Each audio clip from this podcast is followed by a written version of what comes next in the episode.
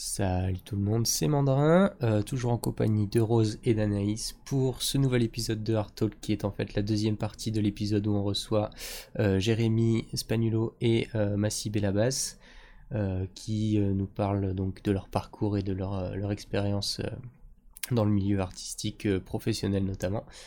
Vous pouvez nous retrouver sur Twitter, sur Instagram, venir nous rejoindre pour discuter avec nous sur Discord. Et euh, tous les liens sont dans la description évidemment. Euh, sans plus attendre, on lance l'épisode. C'est parti, je vous souhaite une bonne écoute. À bientôt.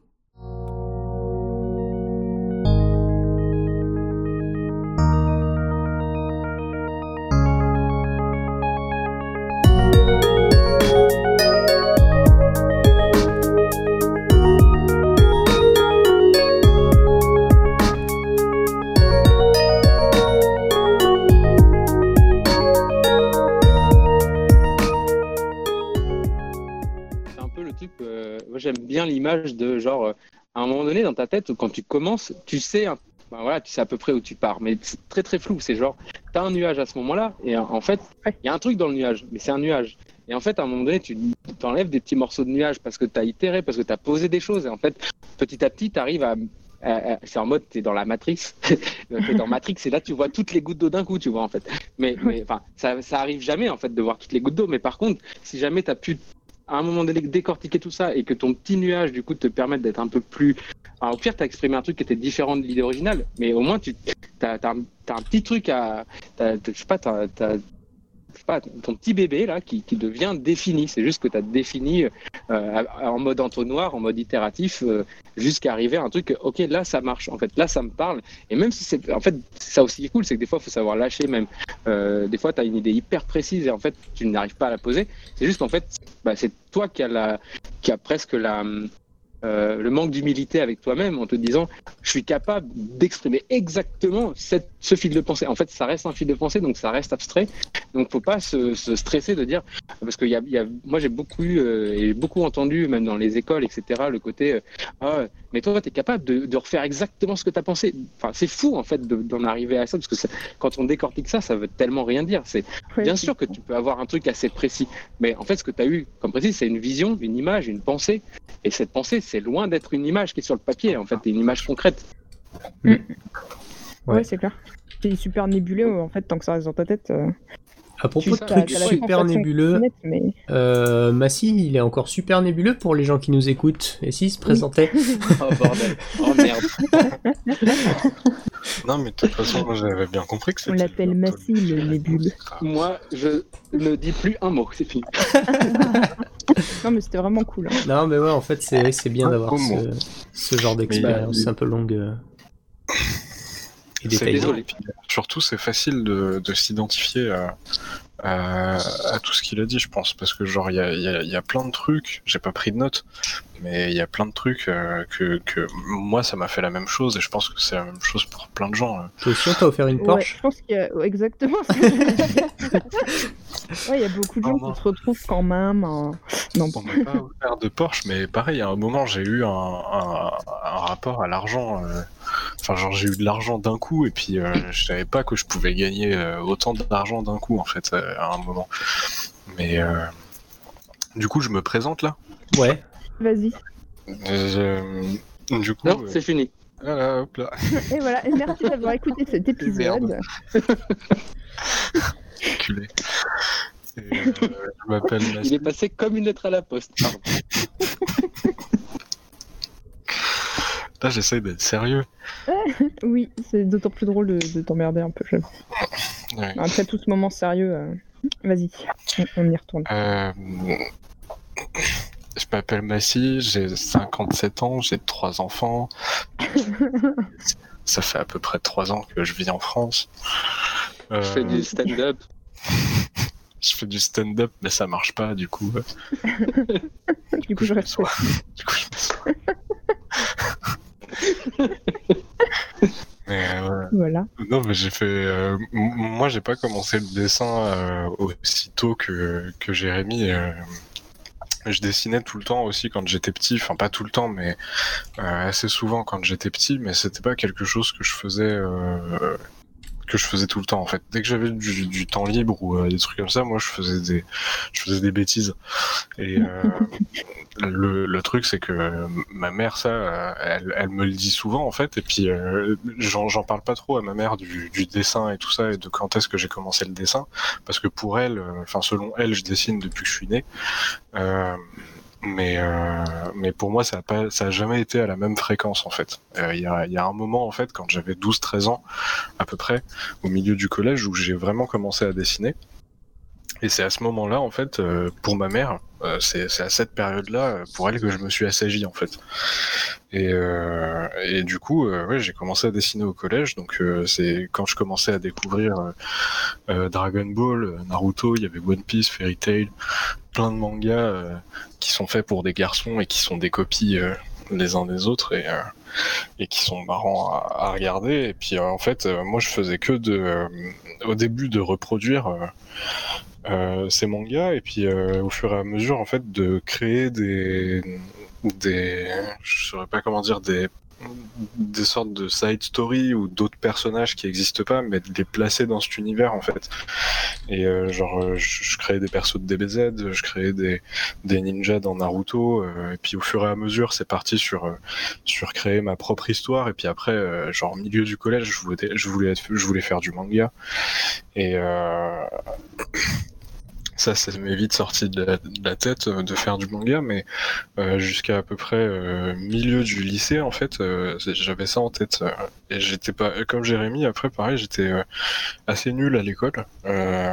J'étais pas un super étudiant et euh, euh, arrivé à la fin du collège, euh, j'avais, j'ai eu mon brevet et un, peu un truc de ouf. D'ailleurs, je crois que j'ai menti à mes parents sur le fait que j'ai eu une mention parce que je l'ai eu de justesse, mais je leur ai dit que j'ai eu une mention. Du coup, s'ils écoutent, là, j'ai pas eu de mention assez bien. Genre euh, Papa, maman, 10,2, corrige-nous, je leur ai dit que j'avais 13, un truc comme ça. Euh, Retirez-lui le jouet qu'il a eu à la ça. Non, mais ça y est, t'es déshérité Confisquez-lui sa Game Boy, ça lui apprendra. C'est foutu. Mais non, mais j'étais un petit con, euh, mais je mentais pour plein de trucs. Mais bref. Euh, et euh, j'ai eu mon brevet et puis je suis allé, euh, j'ai fait pas mal d'entretiens, euh, enfin de, portes ouvertes, pardon, pas d'entretiens, pour des lycées en, en art appliqué, parce que je pensais que c'était ça qu'il fallait faire. C'était là que la conseillère d'orientation m'avait envoyé. Et puis c'est pas, pas trop mal, c'est pas si différent que ça en fait. De, c'était plus orienté design produit. Et puis à l'époque, je savais pas encore qu'il y avait des filières de jeux vidéo et des, trucs d'animation et tout ça, ça j'en avais vraiment aucune connaissance et au lycée je crois pas qu'il y a de diplôme de bac qui font ça. Euh, mais du coup j'ai été euh, j'ai été faire des portes ouvertes de lycée en art appliqué et euh, Jérémy j'en parlait tout à l'heure où euh, tu sais c'est- tes parents ils te poussaient genre euh, vas-y eux ils sont en train de dessiner tu sais on était aux portes ouvertes il y avait les lycéens moi j'arrive j'étais en troisième et puis euh, mes parents ils étaient là ils étaient en train de me kicker le cul pour que j'aille euh, j'aille parler à, à d'autres- à des lycéens qui dessinaient, tu vois, genre ils étaient aux portes ouvertes, et puis moi j'étais là, non, laisse-moi tranquille. mais pourquoi, mais pourquoi t'es tout rouge? Pourquoi tu veux pas leur parler? Et c'était que ça. Euh, j'ai fait des portes ouvertes de deux ou trois écoles, je crois, dans le 93 euh, en art appliqué. Et, euh, et je suis allé à, l'Assomption à Bondy. euh, où j'ai été pris du coup en filière technologique en art appliqué. Il y avait eu un test à faire juste avant euh, où il fallait sculpter genre euh, une chaise avec du fil de fer ou une connerie comme ça, je sais plus, un bout de pain, euh, je sais plus quoi. Et du coup, t'as fait un gros jump à ce moment-là quand t'es allé à Bondy. Si elle est en train ou en kangourou. Ouais, pop, pop. Et c'était la blague de merde. Yeah. On mettra les bruitages avec les tambours et tout. Ambiance, ambiance. Ouais. J'avais dit que je me tairais. T'étais trop content, t'as pas réussi. Je sais pas de quoi vous parlez, moi j'ai trouvé ça drôle. Pourtant, t'entends pas rigoler. C'est parce que j'ai bouché mon nez. C'est Ah, parce rigoles, qu'il a, il, as- il aspire ses rires. Ouais. Ah ouais, c'est concept. hein. D'accord. Du coup, j'ai passé le test et j'ai eu le test et je suis rentré à l'école et puis euh, au milieu de l'année, j'ai découvert qu'il fallait être fort en maths pour euh, pour euh, pour continuer dans cette section. Il fallait être fort dans toutes les matières générales pour euh, continuer et faire du dessin après. Donc euh, Euh, ils m'ont pas gardé et du coup euh, Ah. ils m'ont ils m'ont demandé de me enfin ils m'ont demandé ils, ils m'ont réorienté en, en bac pro communication graphique Euh, au début j'étais pas hyper chaud mais peut-être deux trois mois avant la fin de la seconde euh, je passais la je passais la plupart des journées euh, avec euh, la section que j'allais intégrer en première. Et, et c'était je trouvais ça de plus en plus cool en fait parce qu'ils dessinaient vraiment ils faisaient du dessin d'observation. C'était les seuls de l'école qui avaient accès à une classe avec il y avait un squelette de c'était un squelette de chien je crois ou euh, enfin un canidé je sais plus quoi euh, peut-être un peut-être un renard ou un truc comme ça mais c'était un chien. Et, euh, et ils dessinaient ça ils avaient des cours de Photoshop des cours de- d'Illustrator d'InDesign de Dreamweaver de de plein de trucs de graphisme quoi. Et euh, ça je savais pas au début parce que il y, y avait mes parents derrière qui pour qui euh, avec un bac pro on trouvait pas de travail quoi. Et, euh, et du coup ça ça les a fait pas mal stresser et du coup moi ça m'a fait pas mal stresser. Mais en fait c'était plutôt pas mal. Et et j'ai beaucoup appris en dessin, j'ai pris appris beaucoup de bases euh, en logiciel. euh, j'ai, commencé à utiliser la tablette. Euh, à partir de la première, du coup, euh, j'avais des bases plutôt solides dans Photoshop en sortant du lycée. Donc ça m'a donné une, plutôt bonne avance en sortant avec le bac. Et euh, euh, après avoir eu le bac, euh, je cherchais mon école, enfin avant du coup, je cherchais mon école et puis euh, j'en trouvais pas trop, euh, à part des écoles privées. Et en région parisienne, dont euh, l'ISA, euh, la même école que Valentin, mais euh, différents sites. Donc euh, moi j'étais à Paris, euh, à Paris il y a plusieurs sites aussi, il y a un pôle, il y a un pôle architecture, un pôle mode, un pôle design produit, euh, il y a plein de pôles différents et moi j'ai intégré le pôle jeux vidéo et animation. Donc j'ai été pris, j'ai été pris en entretien par le recruteur, euh, je sais plus c'est quoi son titre exactement. Et euh, du coup, je présentais mes travaux que j'avais fait euh, soit pour moi, soit à des stages. J'avais fait pas mal de stages pendant le lycée, vu que c'était une filière, c'était un bac pro. Ils nous forçaient à faire des stages, et ça, pareil, c'était quelque chose de trop cool. Je, sans entrer dans les détails, j'ai fait de la signalétique, j'ai fait un stage dans une boîte de com. Moi, j'ai fait que deux stages en fait, mais c'était plutôt cool. Enfin, c'était de la merde, mais j'ai beaucoup appris. Le stage de com, il était cool. Et, euh, et, euh, et du coup, ouais, je suis entré à l'ISA. euh, ils m'ont accepté. Désolé s'il y a rien de, de cohérent dans tout ce que je raconte. enfin, genre, si c'est pas Ça dans qui est l'ordre bon. ou quoi. Non, non, mais t'inquiète. Oui. T'inquiète. Et euh, je suis entré à l'ISA, euh, j'ai été recruté par Philippe Lamaison, qui est un mec euh, super cool et euh, hyper cinglant. Il est- J'avais un dessin de, de, de Batman dans mon, dans mon portfolio. j'ai j'ai mis- j'ai fait des guillemets là avec mes doigts, mais vous pouvez pas me voir. Portfolio, un dessin de Batman. Et, euh, et genre, euh, euh, m- nous, on- au lycée, tout, tout le monde dans ma classe dessinait. En bac pro, on était 20, on dessinait tous. Et euh, on, était grave en mode, on se motivait les uns les autres. Et déjà au lycée, maintenant, quand je me dis ça, en fait, je trouve que c'est quelque chose de, de plutôt rare d'avoir ça euh, en général, et encore plus au lycée, parce que euh, on se vannait. Mais c'était jamais euh, en mode euh, euh, ouais t'es trop nul en dessin ou euh, des trucs comme ça. C'était jamais des trucs qui décourageaient ou euh, à part pour un, mais euh, on savait qu'il il voulait pas faire du dessin. Donc euh, quand il y avait des Lui, il est mort de toute façon. Ouais, de toute façon, il Ah. Euh, non, mais c'est- non, mais c'était marrant parce qu'on faisait des cours de dessin d'observation euh, dans la cour de- du lycée. Et puis, euh, c'était une école, euh, le lycée, il y avait de, de la maternelle jusqu'au lycée. Et euh, du coup, quand on dessinait, bah, il y avait des, primaires et des maternelles qui passaient, euh, qui passaient à la cantine. Ils faisaient la queue. Et du coup, ils venaient nous voir parce qu'on était en train de dessiner et tout. Et puis, euh, et puis, tu sais, nous, on était tous en train d'essayer de recopier nos pots de fleurs et des conneries comme ça. Et puis, t'avais, euh, euh, je sais pas si, je- il écoutera jamais. C'est Tim. euh, il y avait Tim, il était en train de dessiner, mais il dessinait pas. Genre, c'était un gros glandeur. Et, euh, et- mais il, il, il l'assumait. Il voulait pas faire ça. Et c'était trop drôle. Et puis, nous, on n'arrêtait pas de dire aux enfants d'aller voir Tim, quoi. Et puis, lui, il nous insultait de loin. Lui aussi. Lui aussi, lui aussi, il est mort de toute façon. C'est le même mec. Il, il entendra euh, dans sa tombe. Il pouvait pas nous insulter parce qu'il y avait des enfants et notre prof, elle était prof de sabre coréen en fait. Genre, elle était prof de. Elle était prof... Je rigole pas. Elle était prof de dessin, prof de Photoshop, graphiste freelance et prof de sabre coréen.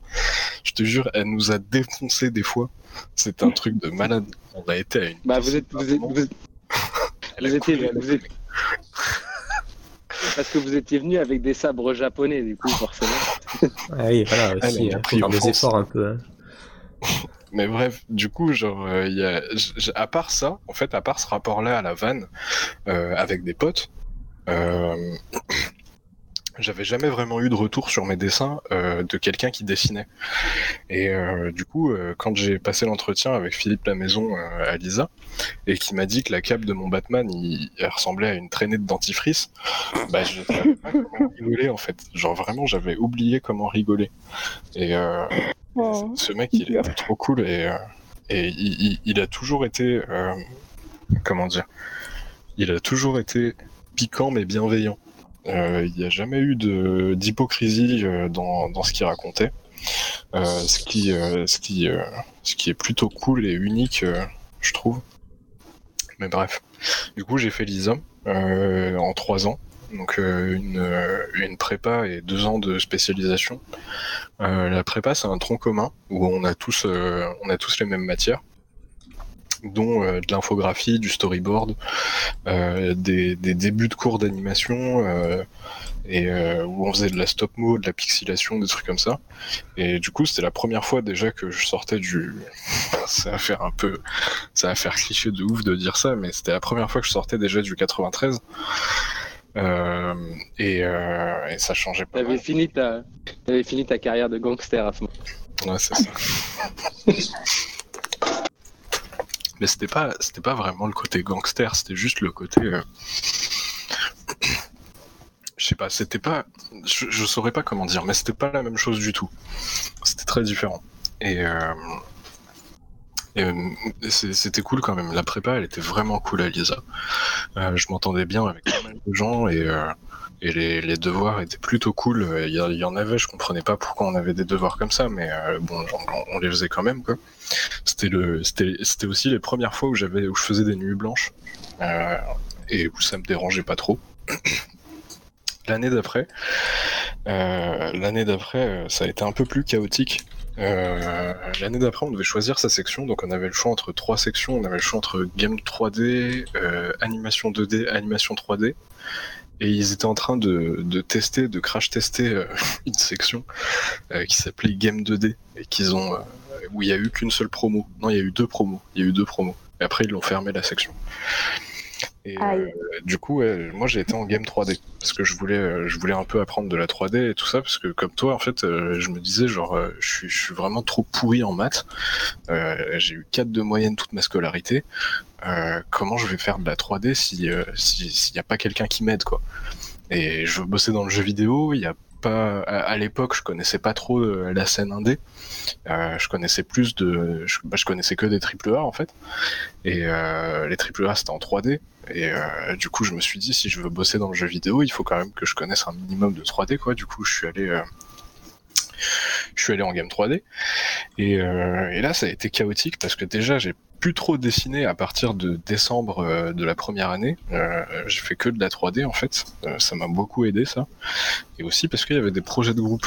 Et ça, comme je vous ai dit tout à l'heure, c'était la première fois que je sortais de ma ville euh, pour aller dans un environnement complètement, complètement différent. Et euh, là, il y avait un autre truc complètement différent, c'était les travaux en équipe. Et moi, j'avais jamais travaillé en équipe. Et, euh, ça s'est pas hyper bien passé, quoi. Sans, sans entrer dans les détails, parce que on sait jamais qui écoute. Je me suis pris une tarte et que j'ai pas mérité et que j'ai le seum de pas avoir rendu. Mais mais bref. et du coup, moi, je voulais déjà faire du concept. Je savais que je voulais faire du concept. Et euh, je faisais aussi de la 3D à côté. Et, euh, et j'arrivais, je commençais à arriver à faire des trucs en 3D parce qu'on avait un prof euh, vraiment trop cool qui s'appelle Christian Leroux. Je crois qu'il est, si je dis pas de conneries, je crois qu'il est à Ubisoft à Montreuil. Mais je me trompe peut-être parce qu'il a pas mal d'opportunités. Il gère bien il gère bien et, euh, et il était trop cool comme prof. Et, euh, ouais, du coup, Lisa, euh, ça c'est les deux ans après la prépa, ça s'est pas hyper bien passé pour moi parce que j'avais du mal à travailler en équipe, j'avais du mal à, à- communiquer. Enfin, j'ai toujours du mal à communiquer et, euh, et du coup, ça a rendu tous les projets, euh, tous les projets un peu compliqués quoi. Dès que dès que c'était pas juste moi en fait, dès que c'était pas juste pour mon portfolio ou, euh, ou des trucs comme ça, bah c'était juste hyper compliqué à faire et puis euh, on n'avait pas trop d'encadrement pédagogique euh, à ce niveau-là. Du coup, euh, du coup, c'était un peu la merde. Euh, à la fin de l'ISA, pour l'obtention du diplôme, on est censé, on était censé trouver un stage. Euh, Il y avait le, projet euh, qui durait un an et on était censé trouver un stage. euh, et moi, je me suis dit, enfin, moi, je me disais en fait que si je trouvais pas de stage, j'avais pas mon diplôme. Et puis les 8000 euros par an euh, que mes parents ils avaient casqué pour moi, ça, ça allait servir à rien en fait. Du coup, euh, du coup, j'ai pris, j'ai pris un stage de merde juste pour avoir, pour avoir le diplôme. Quand je dis un stage de merde, ça veut dire que j'étais censé faire trois mois de stage euh, avec euh, 600 euros par mois, euh, enfin un salaire, de stagiaire, euh, pour faire le taf d'un graphiste. Euh, donc c'était pas du jeu vidéo, c'était dans la com graphique. Et, euh, et le mec, en fait, au bout d'un mois euh, où je taffais et où je lui ai envoyé des photos avec mon téléphone, parce que je, je, m- je m'étais déjà fait, euh, je m'étais déjà fait avoir pas mal de fois avec des mecs qui, qui rappellent pas après qu'ils aient eu les fichiers à haute résolution. euh, envoyé mes photos euh, avec mon téléphone euh, et au bout d'un mois en fait le mec il a arrêté de me donner des nouvelles. Et, euh, et du coup j'ai fait que un mois de stage sur trois. Et euh, fallait rendre un rapport de stage euh, à Lisa. Et euh, mon rapport de stage il faisait 8 pages. Donc ouais. Mais j'ai eu mon diplôme quand même pour ce que ça vaut.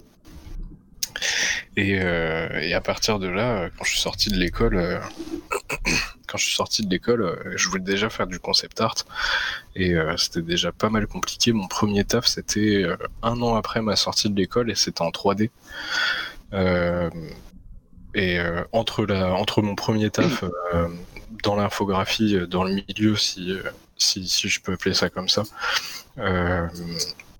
entre ce premier taf et ma sortie de l'école, j'ai été pion, j'ai bossé dans des écoles, j'ai fait euh, j'ai fait juste de la surveillance en fait dans une école primaire euh, euh, et j'ai été animateur en centre de loisirs, des trucs comme ça.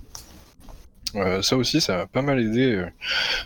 parler aux enfants, parler aux enfants, ça forme pas mal, je pense. Je pense que quand tu arrives à bien t'entendre avec un enfant, tu peux déjà t'apprends à expliquer des trucs à n'importe qui. Si tu arrives à faire comprendre quelque chose à un enfant, euh, c'est c'est- c'est que t'as expliqué ça assez simplement, quoi. Puis si t'arrives, euh, si, si aussi t'arrives à bien t'entendre avec, et je, genre je veux bien dire bien t'entendre avec, parce que les enfants c'est des gens, euh, pas, pas entièrement formés, mais c'est des gens, quoi. Ils ont des personnalités, il y en a qui ont beaucoup d'humour, déjà.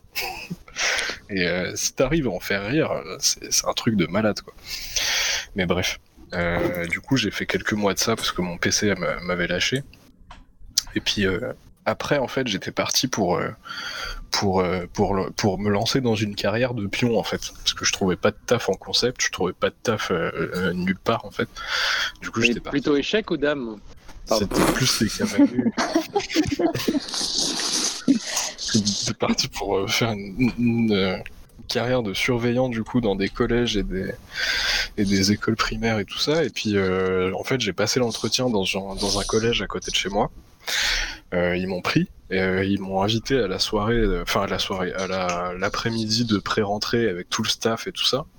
Et à la fin de la réunion, de la réunion, ouais, j'ai reçu un appel d'une boîte chez qui j'avais postulé genre un mois avant, je sais pas. J'avais complètement oublié. Et euh, ils m'ont dit que euh, avaient besoin de moi lundi en fait pour faire de la 3D. Ok. Et du coup, euh, du coup, je leur ai dit, euh, euh, ok, c'est quoi votre budget? Ils me disent 200 euros par jour. Et c'est de ça que je parlais en fait quand je disais à un moment il y a de la thune qui m'est tombée dessus comme jamais, genre 200 euros par jour alors que j'étais à je sais pas à 300 euros par mois. Ouais. Fais le, Ah bon fais le calcul. Alors. c'était un, c'était un peu, c'était pas mal. Ouais, je vois. Et du coup, euh, du coup, je- genre le mec il me dit ouais 200 euros par jour, t'auras 6 à 6 à faire. Euh, je lui dis ok, je vous rappelle dans 10 minutes. J'appelle ma mère. Je lui fais maman, qu'est-ce que je fais? Il y a l'école, il, il pense que je commence lundi et genre il y a l'autre, il, il me dit je commence lundi. genre, je, je- je lui dis, je lui dis maman, je fais quoi? Elle me dit fais ce que tu veux. Merci, merci pour l'aide, J'ai essayé d'avoir une réponse de sa part. Et elle a rien dit de plus. Elle m'a juste dit fais ce que tu veux. Et en vrai, il n'y a pas besoin de plus. Parce que euh, euh, c'était un peu puéril en fait d'appeler ma mère, je pense, euh, pour lui demander. C'est juste que j'ai. Enfin, pas puéril, mais. Euh, j'avais j'avais un peu peur quoi j'imagine. Donc euh, parce que j'avais jamais j'avais jamais fait ça quoi. Genre là j'allais devoir en fait aller voir le surveillant le CPE qui venait de me recruter pour lui dire euh, ouais en fait euh, va falloir que tu trouves quelqu'un d'autre pour euh, dans trois jours parce que moi je me barre parce que j'ai un autre taf. Et du coup ça m'a fait un peu flipper quoi. J'ai appelé ma mère mais elle a eu raison je pense de me dire fais ce que tu veux parce que ça elle aurait rien pu me répondre je pense qui m'aurait euh, m'aurait aidé. Donc euh, donc elle a bien fait je pense. Et euh, du coup du coup, je rappelle le, mec qui m'avait demandé de, commencer lundi pour de la 3D là. Et puis je lui dis bon bah ok, genre je, viens lundi, vous m'envoyez m'envoyez les détails tout ça. Bye bye. Et euh, ensuite euh, t'as tout le monde qui était là. euh, parce que le coup de téléphone, je l'ai reçu juste pendant la réunion en fait. Et euh, du coup, j'ai dû sortir pour prendre l'appel. Et puis, arrivé au moment où, où j'ai raccroché, la réunion était finie. Du coup, il y avait tout le monde qui sortait. Et puis, genre, je leur ai dit bon bah, j'y vais, salut. Et je me suis barré. Et je leur ai rien dit en fait. Les mecs, Sur- et les mecs, ils se demandent encore qui c'était ce type euh, à la réunion. Attends, j'ai pas fini, je suis pas un, je suis pas un connard quand même. Du coup, genre, j'étais, j'étais dans le bus et j'étais, en- je me disais, mais merde, je leur ai pas dit. Et euh, du coup, j'ai appelé le CPU, genre 3 heures après, il devait être 21h, un truc comme ça, et je lui ai laissé un message. Ouais, tu l'as fait à la schlag quand même. hein. Moi, j'ai fait à la grosse schlag. Et je lui ai laissé un message et il m'a rappelé et il m'a dit ouais je comprends nanana on s'en doutait quand on te voyait on se disait que t'allais pas rester longtemps. Je lui ai dit ok merci et, euh... et du coup, Bon, il était compréhensif, quoi. Ouais, bah oui, il était grave cool et je- j'espère que ça a été pour lui après. et, euh, et du coup, ouais, j'ai commencé euh, mon premier taf du coup euh, où j'étais auto-entrepreneur, donc euh, j'ai tout qui m'est tombé dessus en même temps en fait, genre la paperasse, les- le taf, le trajet de genre euh, une heure et demie euh, pour un aller quoi. Euh, donc j'avais genre trois heures de transport aller-retour. C'est à cette époque-là où j'ai créé mon compte Instagram et où je postais tous les jours. Et parce que je dessinais dans le métro et dans le RER. Mais euh, mais du coup ouais, j'avais trois heures de transport par jour. Je me faisais des, enfin j'avais des des, des, des- horaires de merde. Je dormais pas trop quoi. Euh, Il y avait un, parent d'élève aussi dans une école où j'ai taffé qui faisait de la 3D et qui avait besoin d'un freelance pour faire de la 3D. Ça aussi, c'est un truc, mon gars. Oh là là. Il m'est arrivé tellement de couilles. Euh, il m'a appelé pour me dire ouais j'ai besoin de quelqu'un en 3D. Du coup je lui dis ok. Euh, il me dit ouais j'ai besoin aussi de quelqu'un pour faire l'intégration et le code sur Unreal parce que ça se fait sur Unreal. Je lui dis ok je peux demander à un pote de, l'école. J'appelle un pote de l'école avec qui je suis depuis le lycée qui a fait l'ISA avec moi et tout. Et je lui dis ouais vas-y t'es chaud et tout. Euh, Il me dit ouais vas-y viens on, on rencontre le mec et puis on voit après. On rencontre le mec. Euh, la deadline là elle s'approche parce que genre on le rencontre euh, deux semaines après qu'il nous ait nous ait proposé le truc. Et puis on avait une deadline pour pas, un mois après pour faire euh, fallait faire euh, quatre scènes sous en 3D photoréaliste sur Unreal. Et genre on avait un mois pour faire ça, tu vois. On avait quatre, euh, quatre environnements à faire. On avait genre euh, sous l'eau à la banquise, euh, sous l'eau d'eau douce, sous l'eau tropicale, sous l'eau un autre truc, je sais plus. Et, euh, et du coup on voit le mec, on parle, euh, ça se passe plutôt bien. Enfin c'est ce que je pensais. Et puis euh, fin de l'entretien, mon pote il me dit Euh, ok, je vais y réfléchir. Il se barre. Et puis, euh, je sais pas, il, se passe euh, deux, trois semaines. Donc là, la deadline, elle se rapproche. Et tout ça, c'est pendant que j'ai mon premier taf euh, euh, qui est à une heure et demie de chez moi, là. Euh, je pars dans tous les sens, là. Il s'est passé trop de trucs en un petit laps de temps, en fait. Parce que tout ça, c'est en deux mois. Hmm. Effectivement, ouais. Tout C'est ça, en beaucoup de trucs. mois. Je suis désolé si je m'éparpille et j'arrive pas à raconter les histoires. T'inquiète, t'inquiète, y a pas de problème.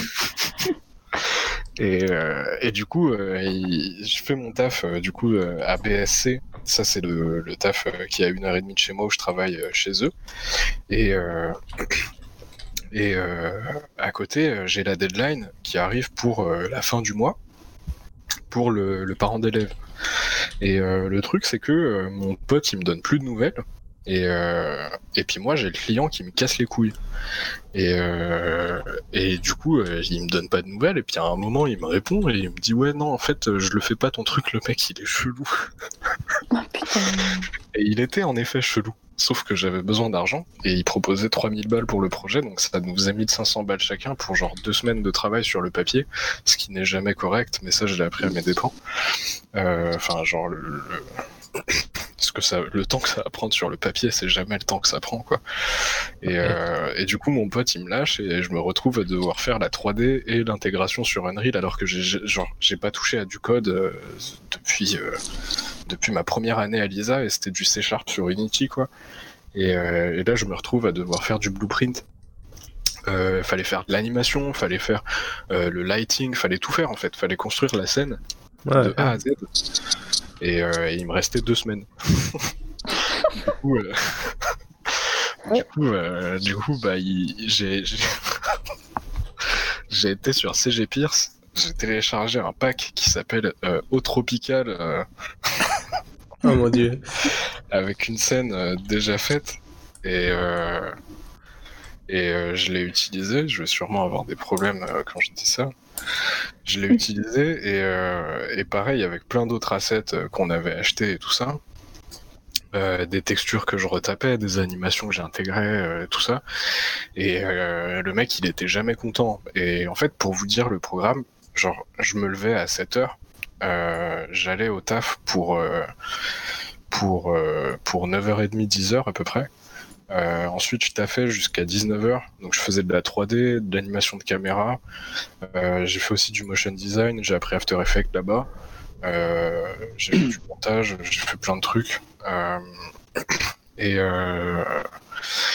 et puis ensuite, quand je rentrais chez moi, donc je partais du taf à 19h, je rentrais chez moi, il était 20h30, 21h. Euh, j'avais pas trop le temps de manger en général. Et de 21h à minuit, 1h du matin, bah, je taffais pour le parent d'élève euh, qui me pétait les couilles. Et je dis qu'il me pétait les couilles et j'insiste dessus parce que, euh, désolé si vous devez mettre des bips, mais il m'a vraiment, il m'a vraiment fait Genre, euh, t'imagines même pas. euh, Parce qu'il était insupportable. Genre, euh, je comprends que je, je répondais pas à ses attentes. D'accord? Ça, c'était clair. Je répondais pas à ses attentes. Mais il avait une façon de me le faire savoir. Ah ouais, non, ça c'est horrible, ça. Ça, c'est un truc. euh, J'avais pas envie de le faire juste parce qu'il y avait mon, mon petit côté euh, turbulent qui revenait. Et, euh, et du coup, euh, quand on me dit un truc et puis quand on m'ordonne un truc et puis que j'aime pas comment on me le dit, bah je, Je vous donne des coups de boule. ouais, je donne pas des coups de boule, mais genre je vais faire chier en fait. Genre euh, je vais le faire à un moment, mais je vais te faire chier en attendant. Et euh, au final, le mec il m'a payé un tiers de ce que du, du prix euh, oh là sur lequel on s'était mis d'accord. Ce qui, je pense, est juste vu que je lui ai donné un tiers de ce qu'il attendait. Euh, mais bon, j'aurais quand même, si c'était juste moi, j'aurais ajouté quelques primes pour pour tout le cassage de couilles qu'il m'a fait. si vous n'aviez pas encore compris ça. Et euh, du coup, ouais, ça c'était pendant pendant ouais, j'ai taffé j'ai taffé pendant deux mois et demi à BSC et euh, le, le parent d'élève c'était sur trois semaines. Donc euh, c'était pendant trois semaines où je faisais, en fait, je mangeais pas quasiment.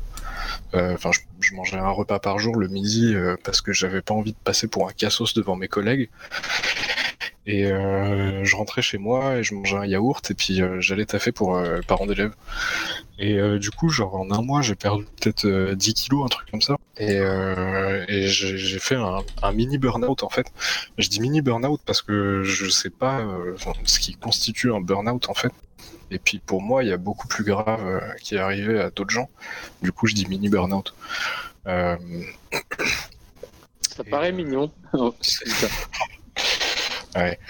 Et euh, les ABC, euh, au bout d'un mois et demi, euh, deux mois et demi, pardon, ils avaient plus besoin de moi. Du coup, on s'est arrêté là. Et, et puis après, c'était un périple. après, c'était un périple de, projets amateurs qui te faisaient des promesses de ouf, et puis d'autres projets amateurs avec des gens trop cool. Euh, avec un patron trop cool. Euh, J'ai bossé avec un mec de Montpellier, euh, Victor Rodriguez, qui, qui avait un petit projet de, de, jeu en vue du dessus, avec un style un peu à la Pokémon, mais c'était pas du tout Pokémon, c'était genre un- un- une vue à la Pokémon avec un style à la Pokémon, mais dans un univers de super-héros et tout ça, un peu futuriste.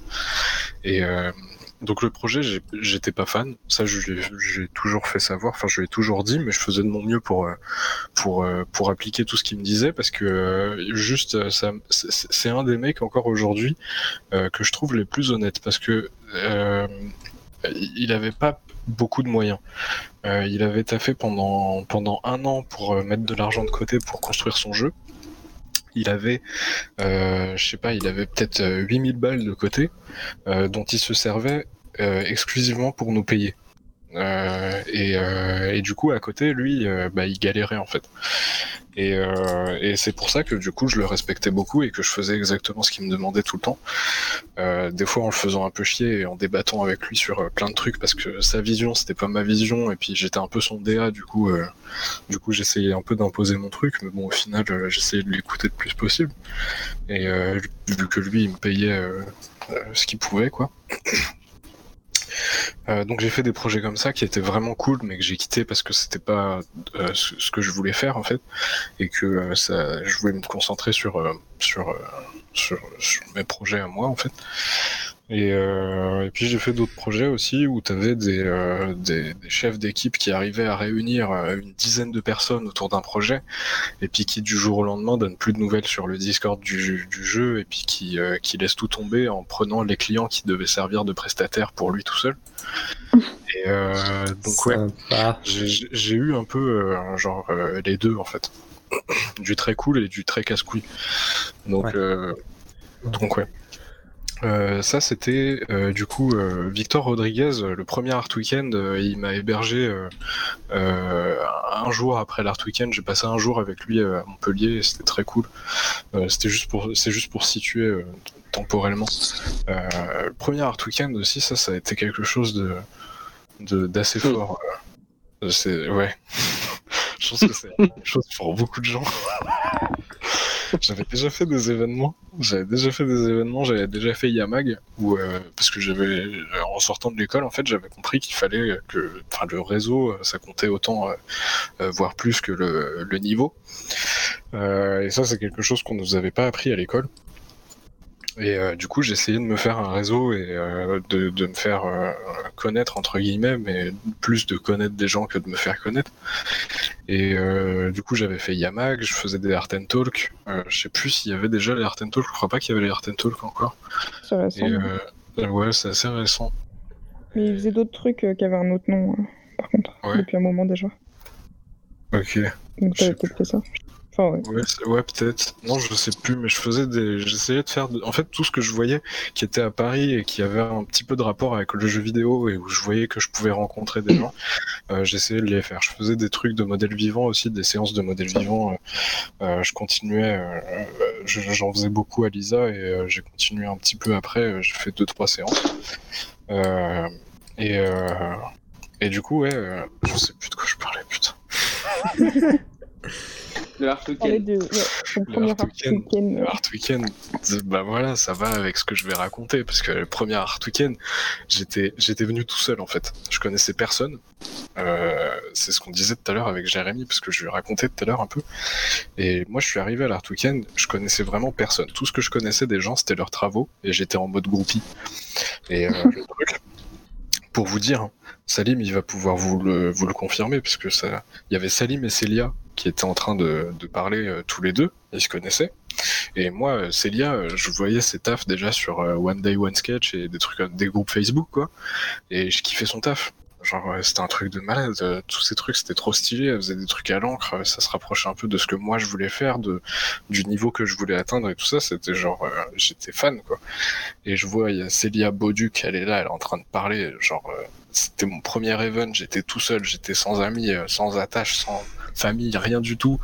Et genre, euh, je vois Célia Bauduc en face de moi et elle était en train de parler à Salim et je vais pour lui parler. Et genre, j'arrive à peut-être un mètre d'elle et je fais demi-tour sur la même, sans changer de vitesse. Je vois, ouais. C'est- vitesse genre, constante, tu te mets un- demi-tour. Tu m'as marché, puis quand t'arrives à leur niveau, tu baisses la tête et tu continues tout droit, tu sais sait pas où tu pas. vas, mais tu vas. tu vas. J'ai j'ai pas baissé la tête, je regardais des troncs d'arbres et j'ai tourné, j'ai j'ai tourné, j'ai fait un U. Et ils m'ont vu. Et ils m'ont vu. Ah, raté. Tentative de discrétion, fail. Ils ont vu la timidité là, on dirait. Non mais ils m'ont vu faire le virage. Célia, elle me l'a dit deux jours après. C'est vrai, deux jours après, j'étais assis à côté d'elle euh, parce qu'il faisait un truc, euh, à je sais plus quel bungalow, et, euh, genre on se montrait, on s'était échangé nos carnets de croquis, et je regardais les siens et euh, elle regardait le mien et c'était cool. Et genre elle m'a dit, euh, tu nous as fait quoi hier avec quand on était avec Salim J'ai fait désolé, j'ai paniqué, j'ai fait. Ah, le petit malaise, quoi. De ouf. Ah, mais c'est mignon, c'est mignon. Ah. Ouais, bah ouais. Mais- c'était juste pour vous situer un peu mon état d'esprit parce que j'étais tout seul et puis je savais pas trop comment euh, comment amorcer quelque chose en fait et, euh, et c'était dans cet état dans cet état d'esprit là que j'ai rencontré Jérémy en fait parce que vous voyez quand ils nous ont distribué euh, à l'Art Weekend ils nous distribuaient ils nous distribuent toujours un petit truc pour faire une activité euh, euh, tous ensemble dans l'espace commun donc cette année là c'était une petite figurine sur laquelle il fallait tatouer en fait je sais pas si vous vous souvenez. Et du coup, t'avais tout le monde qui était en train de dessiner ses trucs et tout, en train de tatouer. Et puis moi, j'étais tout au bout, tout seul sur mon banc. Genre, il y avait 3 mètres de vide entre moi et la personne d'après. Et puis t'as Jérémy qui passe derrière moi avec sa caméra de... qui fait sa taille. Et on a fait un film porno. Direct. Genre, il passe, il était derrière moi, il était en train de me filmer comme ça, et, et genre, je le vois qui passe sur ma gauche, vers ma droite, derrière moi, et genre, je, je tourne vite fait la tête comme ça, il passe sur ma droite, et je tourne la tête comme ça, je regarde, je lui fais, faites une sextape, monsieur Et juste, il rigole. Et après, je sais plus ce qu'il m'a répondu, mais c'est parti en couille à partir de là, quoi. Bah, on, a fait, on, a, on a fait un film porno dans notre tête. hein. Hmm. Mais c'était vrai. Et à, part- à partir de là, le premier Art Weekend, c'était vraiment un truc de malade. Genre, j'ai jamais été dans un état comme ça de, de haut et de bas euh, euh, social.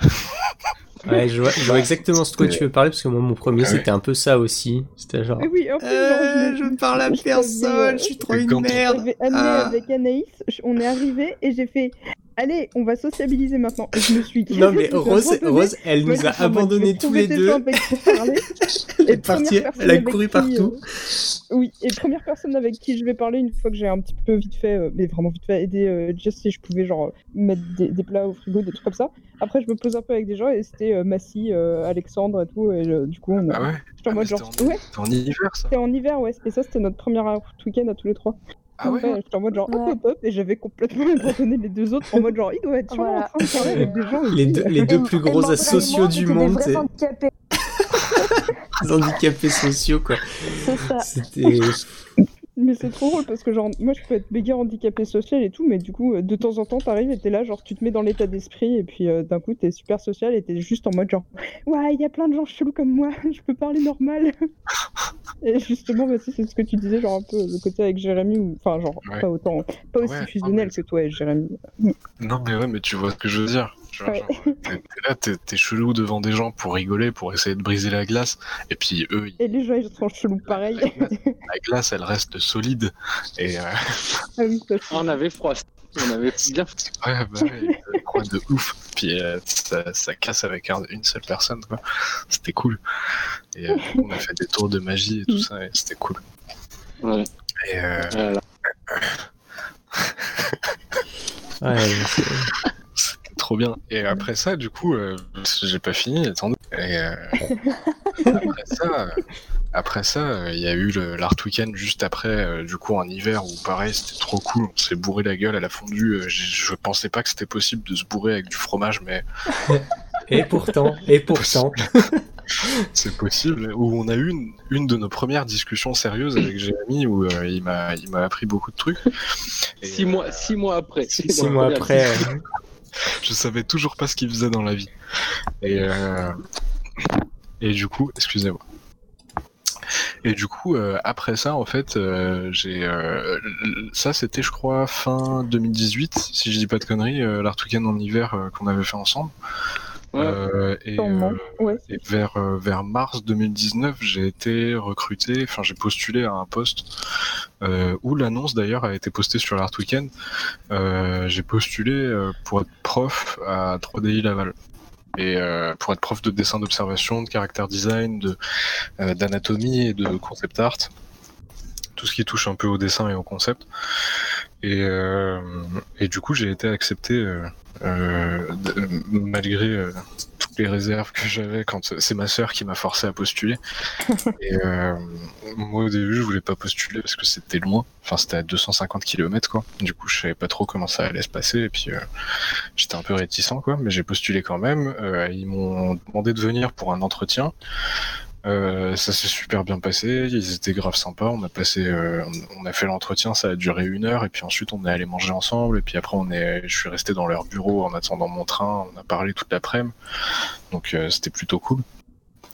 Euh, donc euh, ouais, ça c'était 3DI Laval à Laval, et, et ça a duré deux ans en fait, parce que ça s'est arrêté il y a pas longtemps là, pour pour des, des raisons sur lesquelles je ne m'étalerai pas. Euh, mais du coup, euh, entre temps, j'ai appris beaucoup à enseigner. Euh, euh, ça, enseigner, ça apporte tellement parce que ça te force à déjà à t'appliquer une rigueur que, tu t'appliques pas quand euh, t'as pas des gens quand t'as pas 40 personnes qui te surveillent et euh, les 40 personnes qui te surveillent. euh, J'insiste vraiment sur le surveille parce que euh, si t'es là et que tu fais un retour un peu négatif à un élève, tu peux être sûr que cet élève-là, il va te regarder pendant que tu vas faire ta démo et il va attendre que tu rates. Et ça va arriver. Et ça va arriver. Et crois-moi, il- ça et il arrive. pose- et il pose sa question, ce petit con. Ouais. Mais pourquoi avez fait ça comme ça? Euh, moi, ça fait pas du tout comme ça. hein. Ça fait ça comme ça parce que j'ai aucune méthode dans mes process. mais euh, mais non, ça va. Non, mais j'exagère quand je dis ça. Il y a eu que il y a eu qu'un seul élève qui m'a fait ça. Mais euh, mais non, c'était super cool. Ça m'a ça m'a forcé ouais à, à m'appliquer une rigueur euh, à moi-même que je faisais pas avant en fait. Euh, juste, je marche pas mal à la pression en fait. Ou si- si je Beaucoup de bière, chose. c'est plus, c'est plus dans des dessous de verre, mais euh, Ouais. c'est pas. Après, c'est pas. Voilà comment c'est pas. Yes. Non, mais ça, m'a beaucoup appris. Et, euh, et j'ai, fait des rencontres plutôt cool. Les élèves étaient. J'avais pas beaucoup d'années d'écart avec les élèves. euh, genre, quand j'ai commencé, j'avais 23 ans, je crois. Et euh, les élèves, ils avaient bah, 23 ans pour les plus.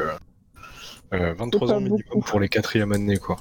Euh, Ouais, je coup, vois. ouais, euh, Zéro ans d'écart, c'est pas beaucoup d'années, ouais. ouais, bah, j'avais des élèves plus vieux que moi. Ouais, moi Euh, aussi, j'en ai eu. C'est très drôle. Et, euh, moi, je, je t'avoue que j'ai pas trouvé ça ouf parce que euh, Ouais. euh, tu, tu peux pas, tu peux pas dire. En fait, l'âge, ça a pas d'importance sur le papier. Sauf que dans la Euh, vraie quand vie- même. hein. Non, non, mais Ça, bah, ça mouille les élèves plus vieux. C'est des giboulets. J'ai pas compris. Et euh... c'est pas grave, il y aura plus de satisfaction si vous le trouvez tout seul. D'accord. et, euh... et non, mais moi, j'ai- les élèves plus vieux, j'étais Plus vieux, oh putain. Oh là là, mon dieu. Ah merde. Quelle agilité d'esprit, c'est incroyable. Ouais. Il est fort. je, suis en, je, je suis en mode euh, auto, auto euh, censure parce que sinon ça, ça parle pas facile. Sinon, ce serait la mitraillette au van. Sinon, j'ai des points de côté après. Tu peux plus parler. Ça, ça, faudra en parler aussi des, des états physiques dans lesquels on était au Weekend. Mais non, mais oui, mais c'était des états de. C'était même pas de la trance, c'était de la psycho ou de la techno ou un truc comme ça, mais genre, il y avait, du- il y avait des boum boum dans la tête, en tout cas, ça c'était sûr. Moi j'ai fait un malaise au premier Art Weekend. Mais réel. Malaise. Quand on avait été manger à Sommières, il a fait un malaise. En plus, on était même pas dans le camping. What? Ah bah super. Pire. Ouais, bah, j'ai- fait un malaise de rire. C'est véridique. Parce qu'on était déshydratés en fait, mais genre vraiment déshydratés, ça faisait deux jours. Enfin, on était hydraté à l'alcool quoi. Ouais, voilà. Ouais, d'accord. Pas d'eau en fait. Et euh, on se réveillait, on avait la gorge vinaigrée à cause du vin blanc. Et puis, euh, Oh. lui, il a fait un malaise. Ah oui, le mec, il a fait une rupture d'anévrisme. Non mais c'est un verre d'eau, un verre d'alcool. Tout son côté droit du visage, il a fondu. J'ai encore une paralysie faciale qui m'handicape un peu au jour le jour. à l'édition hiver de d'Art Weekend. Et euh, je sais plus ce que je disais. Tu parlais d'élèves euh, Euh, les élèves plus vieux. Vieux, c'est peut-être juste moi, mais euh, moi j'avais l'impression. Euh, après ça, Jérémy, il en parlait pas mal tout à l'heure de l'interprétation, de soucier du regard des gens et tout ça. Euh, J'appréhendais pas mal d'être prof parce que je savais que les élèves ils allaient avoir pas loin de mon âge. Et puis je me suis dit, mais euh, est-ce qu'ils vont me prendre au sérieux en fait? Vu que je suis sorti de l'école il y a trois ans. Euh, Est-ce qu'ils vont vraiment me prendre au sérieux? Est-ce que je vais pas me prendre des taquets? Est-ce qu'ils vont pas me victime Parce que pareil, euh, dans, au collège, euh, là où j'étais, il y avait des profs où on mettait mal, quoi. Mais genre vraiment mal. Et pareil au lycée, pareil au collège. Mais c'était le bordel. Du coup, j'avais toutes ces expériences de moi qui fait du mal aux profs. où je me disais, mais on va me le rendre, c'est sûr, on va me le rendre. En fait, on me l'a pas rendu, mais c'est juste j'avais peur qu'on me le rende. Et, euh, du coup, peut-être que je changeais un peu mon, compor- mon comportement avec les élèves qui étaient plus vieux que moi. Euh, ce, qui, ce, qui, ce que j'aurais pas dû faire. Mais, euh, ça va vu qu'ils sont partis l'année d'après. Ouais, et puis c'est à partir de, je pense c'est à, euh, à partir de là où j'ai commencé à me mettre sérieusement dans les créatures. Euh, vu que c'est principalement ce que je fais. Je fais pas que ça, mais je fais beaucoup de créatures. Euh, ça a commencé avec Pokémon il y a, il y a genre 20 ans, un truc comme ça. Tu connais Pokémon toi? je connais Pokémon, mais j'ai du mal à les player encore. Parce qu'on a interdit certaines lettres au début de ce podcast. du coup, euh, Bah, avec le D, tu peux pas dire Pokémon. non, tu peux pas. Mais euh, je Bah, peux si. dire d'autres trucs que j'ai pas le droit de dire, mais. Mais non, mais ouais, Pokémon, ça m'a formé de ouf. Parce que euh, c'est- un truc de. C'est un truc de. Pokémon, c'est un truc de malade. Il y a très peu de gens avec qui j'ai parlé de Pokémon qui avaient euh, le même regard que moi sur cette œuvre, en fait. Parce que, genre, il y a, il y a un lore qui permet euh, autant de liberté que de contraintes. Je sais pas comment le dire. C'est restreint, c'est cadré, mais c'est vaste. Et, genre c'est large. Et c'est ça qui m'a plu en fait. Genre y a, tu peux t'imaginer plein de trucs avec du matériel déjà là quoi. Tu peux fabriquer tes propres trucs. Chaque partie à chaque fois c'est un truc différent quoi. T'avais genre la première génération t'avais 150 Pokémon t'as genre 150 euh, euh, paramètres de combinaison différents quoi. Et, euh, et ça c'est un truc de malade Enfin bref, ça a pas mal résonné et du coup, euh, les créatures, j'aime beaucoup en faire. Euh, et, euh, et ouais, je fais des créatures depuis. J'ai fait un talk. Enfin, j'ai fait un talk. J'ai un talk improvisé à, à l'Art Weekend euh, d'été de 2019, je crois, euh, sur les Ouais. dragons, parce que euh, parce que euh, parce que j'aime beaucoup la, zéo- la zoologie aussi, la paléontologie, euh, toutes les sciences, l'anthropologie. J'aime bien tous les trucs qui finissent en ogie un peu, à part la podologie et l'urologie, j'aime bien. La gérontologie, t'aimes bien? La géontologie, ça dépend. La, la scientologie peut-être?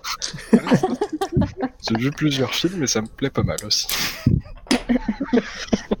Mais Mais non, mais c'est un truc qui me plaît vraiment de ouf. Euh, Les documentaires animaliers, c'est quelque chose, ça tourne en boucle euh, trois mois par an euh, dans, chez moi. Donc, euh, donc ouais, c'est un peu un mélange de, de, de, de Pokémon, de Dragon, parce que j'ai vu Dragon, le film Dragon euh, de 2009, je crois, euh, qui m'a qui m'a transcendé. Et j'exagère pas du tout. Ça m'a transcendé. Ça m'a appris que les dragons, c'est pas forcément des créatures qui ont quatre pattes, deux ailes, des pics sur une co- sur la mâchoire et euh, et, euh, et puis des yeux en de reptiles quoi, et des écailles partout et tout ça. Ça m'a montré qu'un dragon, genre ça peut ça peut être n'importe quoi quoi. Genre Oui. euh, vraiment c'est il y a dans Dragon, il y a un dragon, c'est le Zippleback. C'est celui avec deux têtes là, un qui fait des étincelles, un qui lâche un gaz euh, inflammable. C'est génial comme concept, c'est énorme.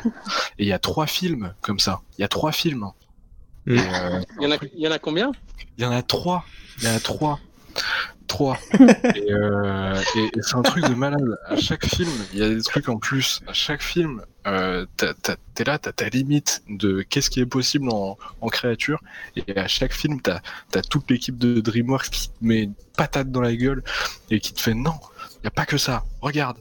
Et, euh, et c'est un truc de ouf. Et, euh, du coup, bah ouais, j'ai essayé de, de, de, de, de prendre ce que j'aimais dans, dans le film Dragon et de, de prendre ce que j'aimais dans, dans, dans, dans les documentaires animaliers, dans les dinosaures qui ont vraiment existé, euh, euh, l'étymologie. L'étymologie, c'est pareil, ça, ça, ça m'inspire pas mal. Euh, juste de trouver des mots. euh, ouais, non, mais c'est complètement débile ce que je dis, mais. Mais à partir du moment où ça finit par OJ, déjà, enfin, c'est bon. Ça finit par Oji, c'est ce que je voulais dire. Ouais. Et euh, mais non, mais j'ai essayé de mélanger tout ça en fait. Et j'essaye de faire des trucs qui sont, euh, qui sont, euh, que je trouve stylés et, euh, et, et qui, qui, qui ont une, une vie Mhm. dans le sens où, euh, où, euh, où, où c'est pas juste un dessin en fait. Où euh, t'as, Enfin, un world je building cohérent, quoi. ouais, Genre, euh, tout ouais, se touche. Enfin, se ouais, Il est pas, hein. Je vais te dire. Les points, ils se relient euh, ensemble, genre Ouais. ça a évolué d'une certaine façon. euh, et Ouais, du coup, il y a ceux-là, ils ont une raison d'être, ils sont pas là gratos. Exactement. Ils font ci, ils font ça, du coup, je peux montrer ça et ça. Et puis euh, à côté, des fois, il se passe ci et il se passe ça là où ils vivent, du coup, je peux montrer ci et ça. Et, et puis t'as- c'est c'est un arbre, euh, et il y a, il y a Ouais. trop de branches, quoi. Mais j'avais trop, j'avais trop kiffé du coup ton truc que t'avais montré euh, cet été, enfin l'été dernier du coup, euh, avec Merci. euh, le- les dragons et tout ça, et genre l'univers dans lequel ils vivaient, avec les Mhm. arbres euh, qui avaient une façon de faire couler la lave, machin, pour pouvoir survivre. Et euh, parce que genre c'était clairement euh, aussi un exercice que j'aime trop faire et que j'avais fait faire à une classe de CM2 euh, il y a quelques années d'ailleurs. Ah ouais? Ouais, il fallait qu'ils inventent euh, leur, un monde en fait, et genre ils faisaient un carnet de voyage euh, fictif, et euh, du coup c'était l'idée de vous prenez des morceaux de trucs, vous les assemblez ensemble, et vous voyez pourquoi est-ce que dans l'environnement dans lequel ils vivent, pourquoi est-ce que par exemple t'as des ours polaires, ils se sont retrouvés verts, des machins comme ça, et genre du coup c'était, enfin c'était trop cool de faire bosser toute une classe pendant euh, 20 séances sur un truc comme ça quoi. C'est trop bien, ça. Ouais. des trucs un peu similaires mes étudiants à Laval. Et ouais, c'est trop cool à faire. Ouais. Euh, ouais, j'ai j'ai plus... j'ai- Je crois que j'ai plus grand-chose à dire C'était la meilleure conclusion. sur ma vie. Euh, non, mais, c'est mais ouais, c'est cool d'avoir des. De, de voir un peu de ce, ce genre de parcours aussi où genre euh, tu, tu as un, un taf à la dernière minute et puis en fait euh, t'en lâches un autre parce que t'as celui-là et puis bon voilà et, c'est jamais fini en fait. ça se ça se goupille Ouais. jamais et tout et genre, t'as toujours l'espoir du. Tu, tu cours après un truc, genre, ouais, le boulot stable et le machin euh, correct. Et la vraie carrière, et un peu comme tu disais, Jérémy, genre, ouais, quand j'aurais fait ça, j'aurais réussi ma vie. Et t'es là, genre, bah, au bout d'un moment, t'es là, genre, ouais, c'est une illusion en fait. Ouais, hein, ouais, C'est un film de Spike Lee en fait. C'est euh, Mais la fin, c'est le climax. Mais c'est Du coup, il n'y a pas de fin quoi. ouais. En tout cas, c'est enfin, en vrai, c'est un truc à apprendre, c'est être capable de lâcher des jobs. Parce que moi, je sais que je suis tombé dans la perversion de, genre, dans ma vie, ça a été, oh tiens, euh, un nouveau projet. Et en fait, c'était même pas être conscient que tu n'étais pas capable de le prendre, le projet. C'était du nouveau job. Donc, plus tu t'approches de la réussite, entre guillemets, parce que tu as un nouveau job, du coup, ça marche, etc. Et c'était un petit peu aussi l'appât du. euh, enfin, je prends tous les jobs possibles. Et, et ça, c'est un piège dans lequel je pense qu'on peut tomber vite Parce Mhm. qu'on se dit, plus j'ai du job, du coup, plus ça marche. Et ce qui est faux, en fait, parce qu'il faut les analyser, chacun des jobs, et aussi voir. Ouais, c'est clair. Euh, Ils allez. vont pas t'amener aux mêmes endroits, quoi. C'est ça. Et puis même, le, même en dehors du, du fait que ça peut t'arriver aussi d'avoir que des projets cool, bah, à un moment donné, il faut réussir à les ma- manager, trouver du temps pour soi, trouver du Mhm. temps pour faire du practice, etc. etc. Donc euh, c'est c'est c'est cool aussi de jumper et, et- et même de dire, euh, bah là, non, je prends pas ce projet. Moi, j'ai eu Mhm. plutôt la, la tendance inverse et du coup, ça m'a porté préjudice plein de fois. Euh, tu Ouais. te retrouves à te dire, là, j'ai vraiment besoin d'un week-end et tu bosses Ouais. tout le week-end. Et, Ah, et- vrai que c'est chaud. et- Puis t'as aussi cet effet de, euh, une fois que t'es, t'as un job qui a l'air trop cool et tout, machin, tant que tu y es pas, puis le jour où t'arrives, au bout d'une semaine, tu te rends compte qu'en fait, bah, c'est juste un job, quel que soit Ouais, le prestige ou la, boîte où tu bosses ou quoi, euh, tant que tu l'as pas, t'es là genre, oh, ça va l'air trop bien et tout, machin. euh. Puis en fait, t'arrives et puis au bout de deux semaines, bah, c'est juste devenu ton taf. En fait, bah, pff, au final, euh, au Ouais, final, t'as beau bosser pour une énorme boîte ou un truc trop classe, trop cool, bah en fait, c'est juste ton taf. Et du coup, bah forcément, tout ce que tu vois ailleurs, ça brille un peu plus, quoi. Du coup, t'as envie de les prendre. Alors que bah tu sais très bien, tu ouais, tu c'est pas que tu le sais mais tu t'en ouais. doutes mais mais clair. en fait tu au final ce sera la même chose quoi. Tu vas tu vas choper le nouveau job qui a l'air de faire plus plaisir que celui-là et en fait ça va finir par être la même chose quoi. Clairement. Mais vous en aviez parlé même du fait que du, fait que de temps en temps aussi, enfin l'environnement dans lequel tu bosses, je sais plus avec dans, dans lequel exactement vous disiez que effectivement de temps en temps tu as un job rêvé, mais en fait ton équipe, les gens avec qui tu travailles, te minent le moral et du coup tu finis par euh, euh, même si c'est ton job de rêve, ne pas apprécier le truc en fait. Je crois qu'on en a Mm. parlé dans à peu près tous les épisodes de ça. même ceux qui Alors, sont pas sortis ou euh, pas même ceux qui sont pas sortis, je crois. Mais euh, mais ouais ouais, c'est c'est un truc c'est c'est super important en fait d'être bien dans dans ce que tu fais quoi. Et c'est un- c'est une grosse balance à travailler entre euh, la gestion de tous les jobs, la gestion de la vie privée, la gestion de l'engagement, parce que euh, des fois, c'est aussi la perversion de l'engagement. On se dit, ouais, il faut tenir, je me suis engagé dans un truc, j'ai signé un contrat, etc. Bah, de temps en temps, il y a quand même les contre-lois, les contre-règles qui font que bah, c'est pas si mal de se désengager d'un truc Ah non, qui mais- est néfaste pour toi. Complètement. ouais, enfin c'est mais, c'est euh, putain, c'est c'est dur à faire. Il Enfin, f- moi, j'ai vachement de mal à faire ça, mais carrément, c'est il vraiment. faut important. prendre, euh, il faut justement prendre du recul parfois et tout. Enfin, moi j'ai fait ça euh, l'année dernière. Genre, on était vraiment dans une période au taf où je m'amusais plus du tout et ça me faisait chier, j'en avais marre. Enfin, je veux dire, mon taf c'était vraiment devenu empiler des trucs déjà faits pour faire des scènes, des trottoirs et des machins. Ça m'avait, enfin, j'avais fait ça pendant trois mois, ça m'avait gavé. Et euh, en fait, j'en pouvais plus, quoi. J'allais le matin. Au... D'habitude, je vais le... Mm. quand je vais le matin au taf, tu sais, je saute partout, euh, je suis content, j'ai mon casque sur les oreilles, euh, je siffle et tout dans la rue, c'est trop bien. Et et, et là, en fait, j'étais, je regardais mes pieds en fait en allant au taf. Du coup, j'en ai eu trop marre et j'ai dit bah janvier-février, je serai pas là. euh, démerdez-vous. Et euh, j'ai Mm. pris deux mois off. Je suis parti, euh, je suis parti à Londres. Je suis parti euh, voir des gens, rentrer chez mes parents et tout. Et puis, puis ouais, je suis revenu deux mois plus tard et c'était nickel quoi. Mais, Mm. mais j'avais besoin justement de faire un stop, une pause et et tant pis en fait. C'est pas c'est pas grave. Au contraire, il faut. Mais c'est un truc Ouais, ça- quand t'es la tête dans le guidon à fond, c'est c'est galère quoi. Et c'est aussi un syndrome, c'est aussi le. Je sais pas si c'est exact ce que je vais dire, mais c'est le syndrome du sauveur, tu sais, où en fait, quand tu as, eu pas mal de choses à vivre et qu'en fait, tu essaies de te concentrer sur la vision de ce qui est bien, ce qui est mal, etc. Et qu'en fait, tu essaies de rétablir parce que tu. Je pense que c'est un, un pattern aussi qui est assez euh, commun euh, aux esprits créatifs, c'est que bah, tu as une envie de bien faire, tu as une envie aussi d'aider les autres parce que tu. Enfin, pour X ou Y raison, mais souvent parce que tu sens que tu te nourris mutuellement et qu'en fait, c'est une dynamique. euh, Ouais. que tu pratiques.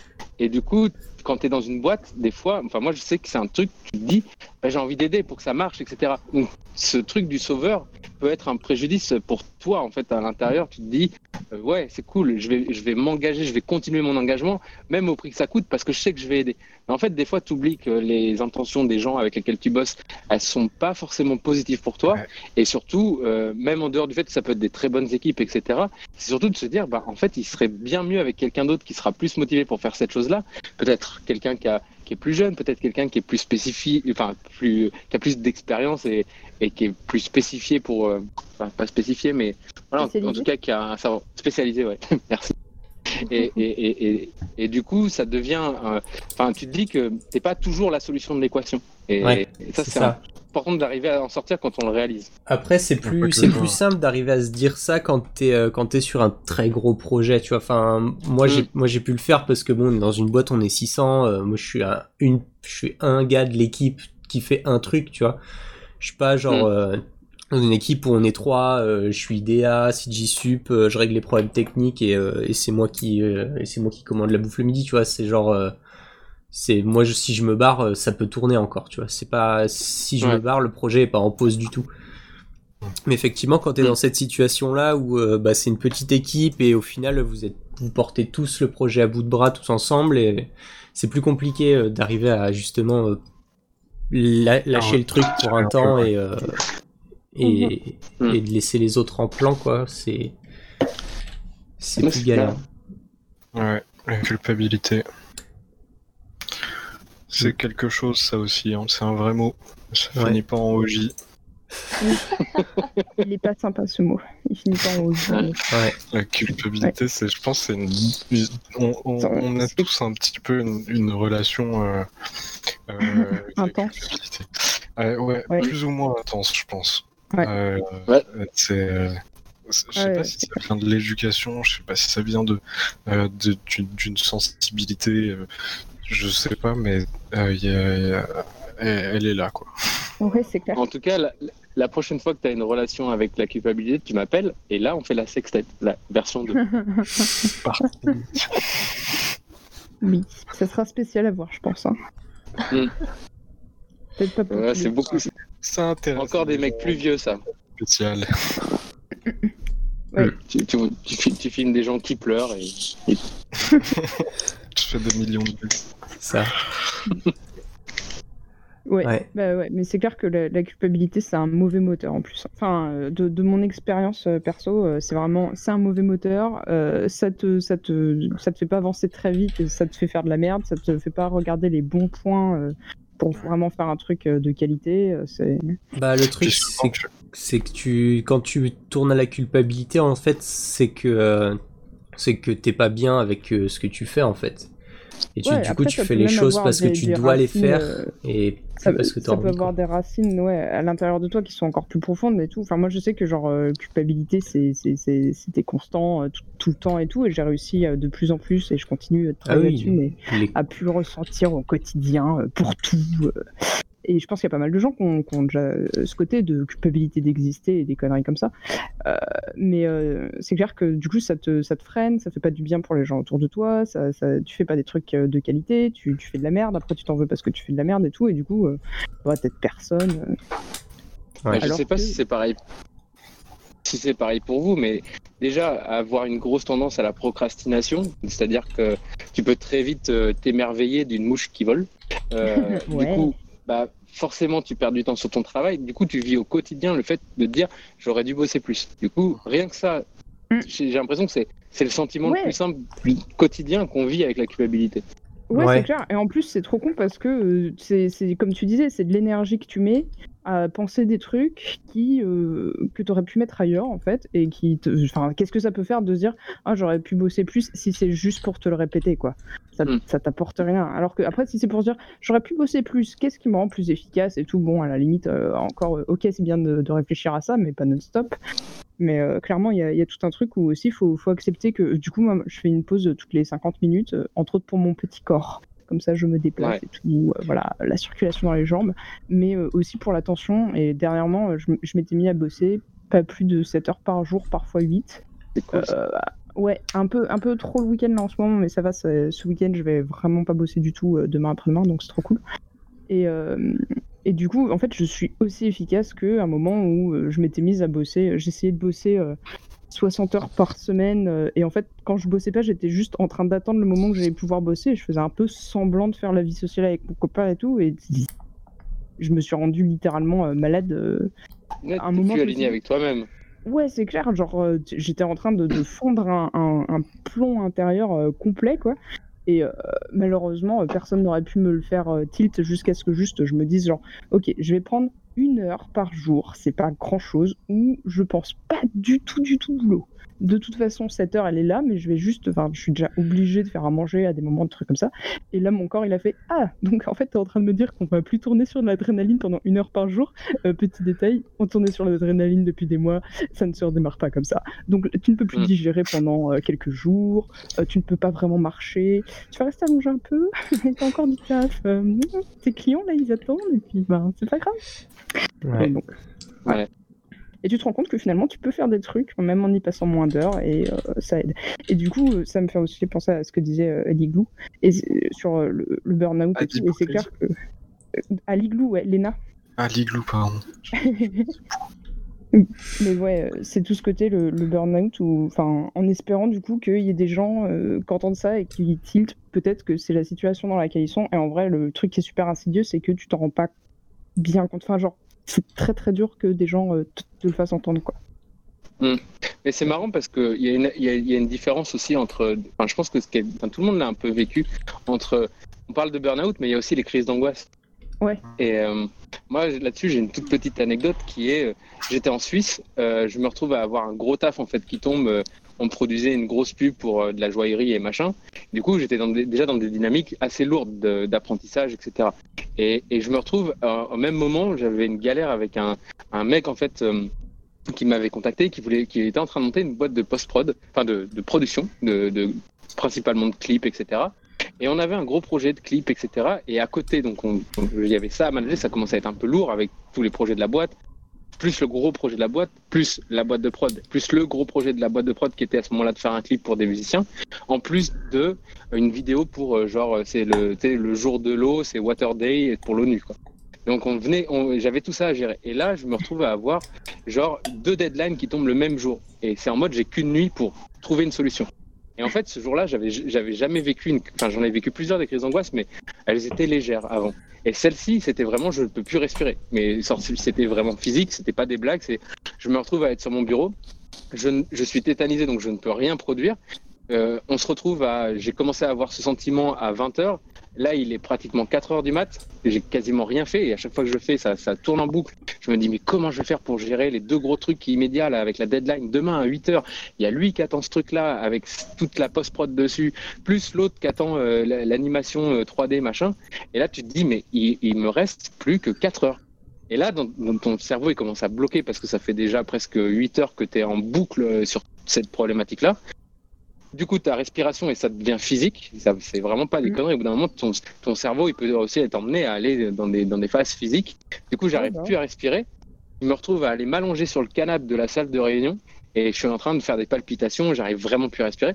Et je sais pas ce que j'ai eu. J'ai eu un élan en me disant, OK, j'ai pas la solution de ce que j'ai vu. J'ai l'impression que je vais mourir. Et, et du coup, je vais sur euh, YouTube.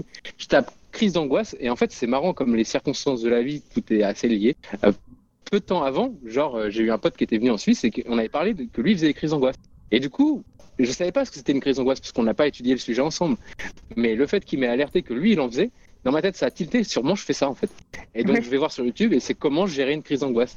Et là, tu as une nana qui te parle en mode relaxation, méditation et qui te dit si vous avez une crise d'angoisse, c'est parce que vous gérez trop de choses en même temps, ça tourne en boucle, etc.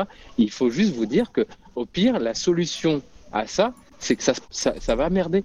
Juste accepter le fait que ça va merder. Première étape.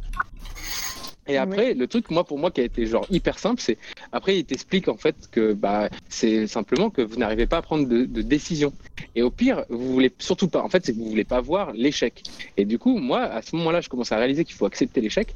Du coup, je fais quoi? J'envoie un mail à un des deux et je lui dis, du coup, j'ai eu un souci par rapport à X ou Y raison, mes deadlines, mes machins, j'ai eu deux projets. Enfin, j'explique ma situation comme ça, je me sens bien, je suis honnête, je, révèle ma fêlure et, puis du coup, bah, je me retrouve à avoir plus qu'un seul, seul choix à faire. Et là, je me retrouve en 4 heures à finir mon animation, laisser de côté la post-prod, et du coup, j'ai re-respiré, ça allait mieux, et puis en fait, ça s'est très bien passé.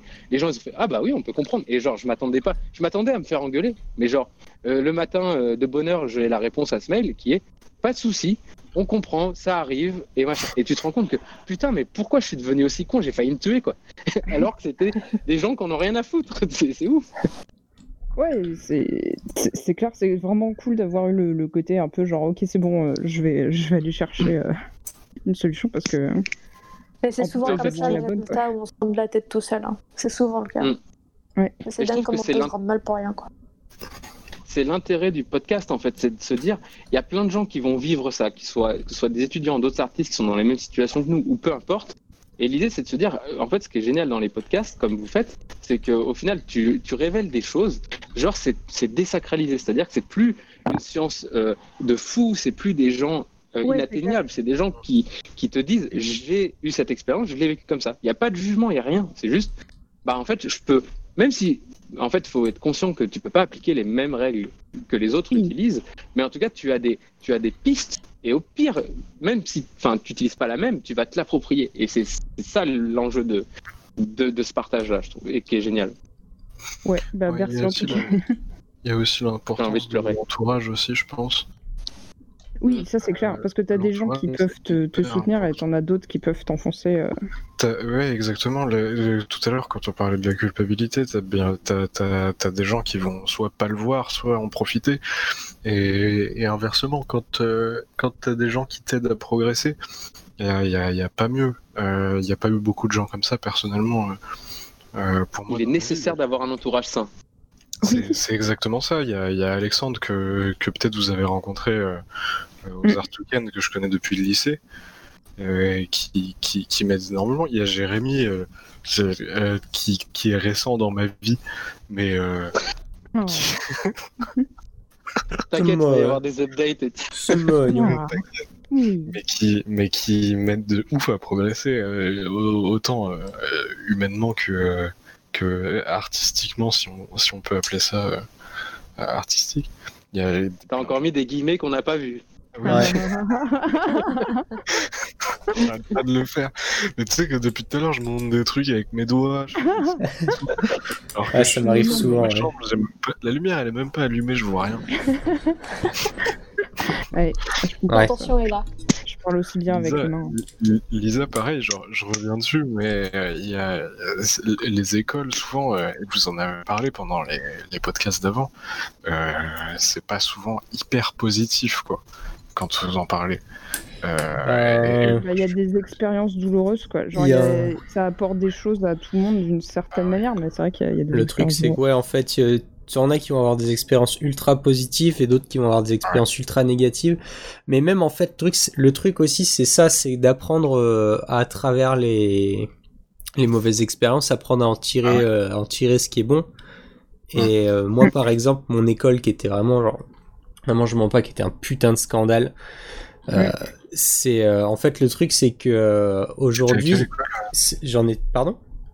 T'étais à quelle école, euh, mon euh, une petite école à Montpellier qui a fermé depuis, qui s'appelait IEFM 3D.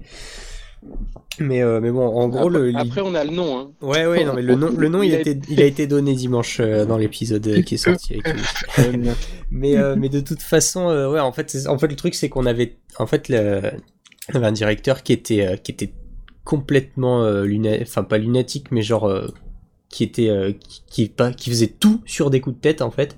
Et du coup, le matin, on a, c'était très régulièrement, on arrivait. Et, euh, et on avait un papier sur notre table. Aujourd'hui, vous travaillez pas sur vos cours. Aujourd'hui, vous designez 5 t-shirts chacun. Hop, hop, hop, tout le monde fait un t-shirt. tout. Sérieux? Et des trucs comme ça, mais on en avait mais deux par mois, tu vois. Et enfin, c'est grave deux par mois, j'exagère, mais genre on en avait, on en avait au moins, au moins un, au moins un par mois, ouais, facile. Genre on a Ça, fait un t-shirt, tout le monde, tout le monde invente, tout le monde design un QR code stylé, euh, machin, enfin des Mais trucs. il les vendait ou euh? Il essayait, mais ça marchait pas. Et- sauf qu'il il nous le disait pas. Enfin bref, c'est. Ouais, je bah pourrais ouais. continuer des, des années là-dessus, mais enfin bref. Et le truc, c'est que du coup, à force d'avoir euh, d'a- d'avoir tout tout ton programme qui est retourné, mis à, mis à sac tous les jours, toute Mm. l'année pendant 4 ans, en fait, au bout d'un moment, tu finis par juste complètement. euh, Enfin, t'arrives en fait, t'arrives à retomber sur tes pieds, quoi qu'il arrive. Et du coup, t'arrives en, quand t'arrives en prod dans le monde du travail et tout, il peut se passer n'importe quoi. C'est bon, t'es paré, tu, euh, y a pas de souci. Alors que j'ai des collègues, mais. j'ai des collègues, tu leur changes, j'ai, eu des collègues, tu leur changes leur deadline mais de deux jours, c'est, la panique Ouais. quoi. Genre, euh, Ouais. alors, enfin moi je veux dire, tu me dis ouais bon là il faut changer la moitié gauche du truc et la remplacer par le, le- un redesign de la partielle de la moitié droite euh, avant demain matin. T'es là genre ouais ok, enfin, c'est bon, ça va, tu vois je. T-shirt.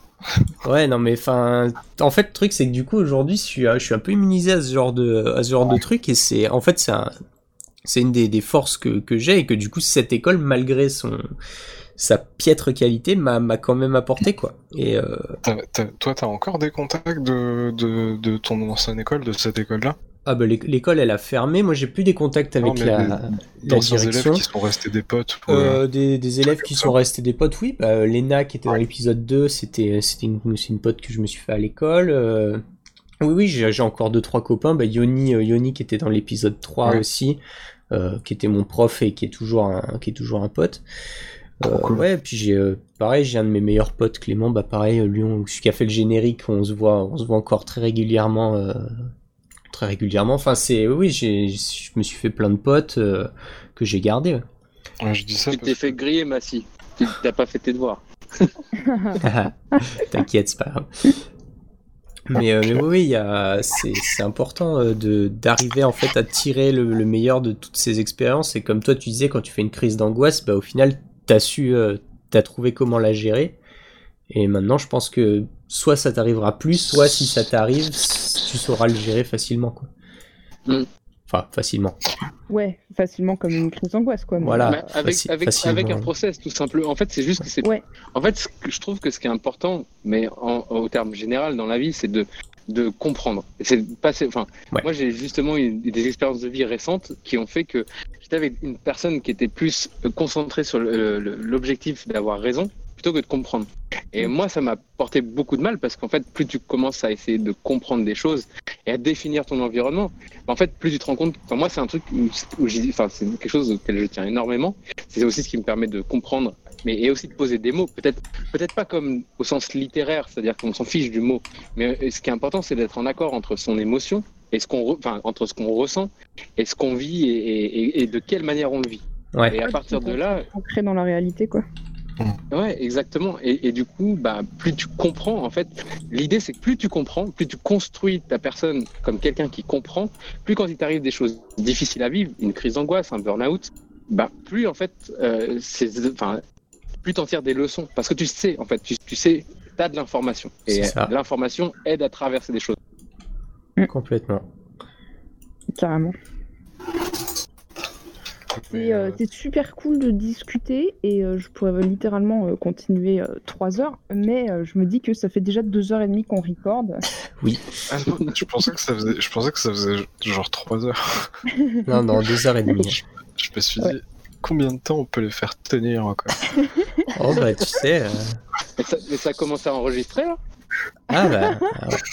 ah ouais, ouais, je crois. hein. Est-ce qu'on peut faire plus longtemps Ah ouais. que Ah, d'accord. Salim Euh, bah, en vrai, je pense que là, avec les présentations Non, mais je rigole. d'artistes et tout, euh, on va être pas loin. hein.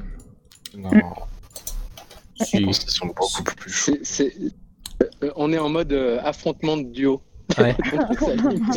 Qui sera le meilleur duo? Que des duos. C'est euh, le, le comparatif de la taille de longueur d'enregistrement des duos. C'est ça. C'est tout. Il y en a, c'est la bite, mais Voilà, et Voilà. là c'est différent. Yes. Du coup, Euh, ouais. du coup, on va passer aux artistes. Ouais, même si euh, clairement euh, j'aurais j'aurais pu continuer, de... mais bon, c'est comme ça. Carrément, C'est terrible carrément. de couper en fait. Ouais. Ouais, mais je pense qu'à un moment, les auditeurs, Ouais. pour une vidéo qui dure 6 heures, ils vont. Bien sûr. Ouais, ouais. Oui. Ça. tout entendu. On va le regarder sur 3 jours. Ouais, il sortira en 5 fois celui-là. C'est des snaps. ce sera coupé au milieu des mots. En plein milieu, j'y veillerai.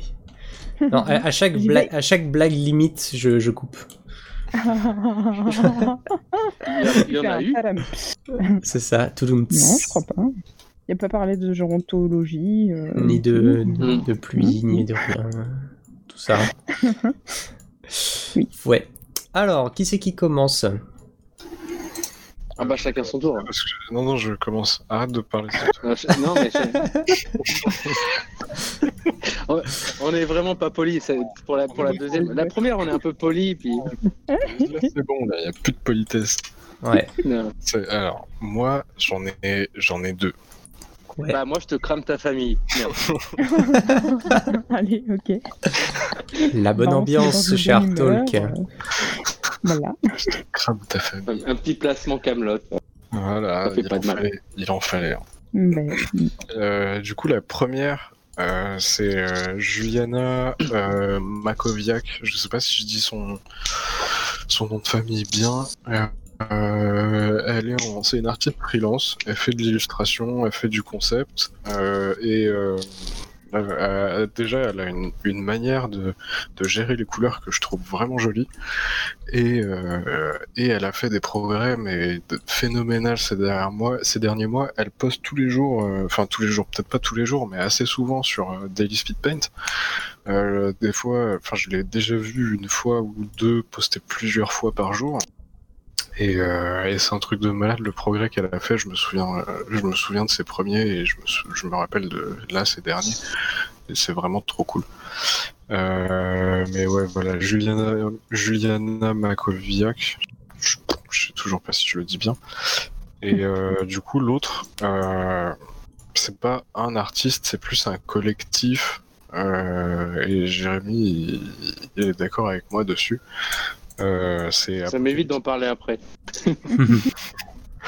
c'est Apocalypse Painters, euh, donc qui est un, collectif de, de, de concept artistes euh, qui est constitué de. Il y a qui que vous pourriez connaître? Il y a Victor euh, Fritsch, je crois. C'est quoi déjà son nom de famille? C'est Fritsch Fritsch euh, Victor.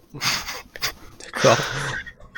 Euh, qui, qui vient à l'Art Weekend, euh, qui est venu à deux ou trois Art Weekend. Il y a euh, Hayden Tremblay, il y a Pierre Quéru que vous allez voir à l'édition de septembre. Euh, Max. Max Martino, ouais. Euh, Il y a. Je crois que. Il y a. Darko, c'est euh, Florian Cassini, euh, que j'ai failli oublier. Euh, ouais, là, là, pour l'instant, je vois, j'ai que ça en tête. Euh, pour ceux que je connais en tout cas. Mais ouais, ils développent un petit, une petite bibliographique en fait. Ils ont un projet en commun et, euh, et ils créent tous autour de ça quoi. Et, euh, et c'est c'est cool. C'est vraiment cool. C'est hyper joli et euh, ouais. Carrément. En plus, vrai genre, que niveau cool, ouais. recherche de boulot et tout, j'avais vu des Ouais. gens euh, qui discutaient du fait que se mettre en collectif, c'est extrêmement utile, ne serait-ce que pour pouvoir peser euh, dans, le, dans le fait de discuter tarifs euh, et d'être avec euh, les clients et tout. Et pour le cas où justement il y a un problème de deadline euh, qui se chevauche. euh. Euh, je- quand je dis un collectif, ils ont rien de. Enfin, ou alors je le sais pas, hein, mais. euh, D'accord, ok, c'est. Ouais, En tout cas, ils, postent pas- ensemble. euh, ils, ouais, ils bossent ensemble sur un projet en commun et c'est un, c'est un, un projet pour le plaisir, quoi. Je, je, je sais pas exactement en détail. Moi, c'est ce que j'ai compris du truc. Peut-être que je dis de la merde. Voilà. Ça dit. Attention, c'est peut-être de la merde. Voilà. Oui, Mais c'est joli quand même. Oui, c'est très très Ouais, chouette. ouais, J'aime bien ça, le. ça claque. J'aime beaucoup. Ouais. Bah, en vrai, tu dis que c'est de la merde, c'est juste parce qu'il faudrait passer encore deux heures à discuter. Mais en vrai, c'est- vraiment top. c'est vrai que c'est vraiment cool. C'est vrai que c'est bien cool. Ouais. Voilà. Alors, euh, bah, Jérémy, c'est ton, tour. Alors, euh, dans ma besace à admiration, Ouais. J'ai j'ai, euh, deux Sabrina, Ouais. j'ai un Swan, j'ai un Stéphane, j'en ai d'autres. Mhm. Mais en vrai, rapidement, pour, euh, je pense, euh, juste pour les évoquer, après, euh, je pense que c'est intéressant de s'attarder sur aussi un ou deux profils, ou en tout cas ma vision de, de profils d'artistes, mais euh, qui sont pas connus.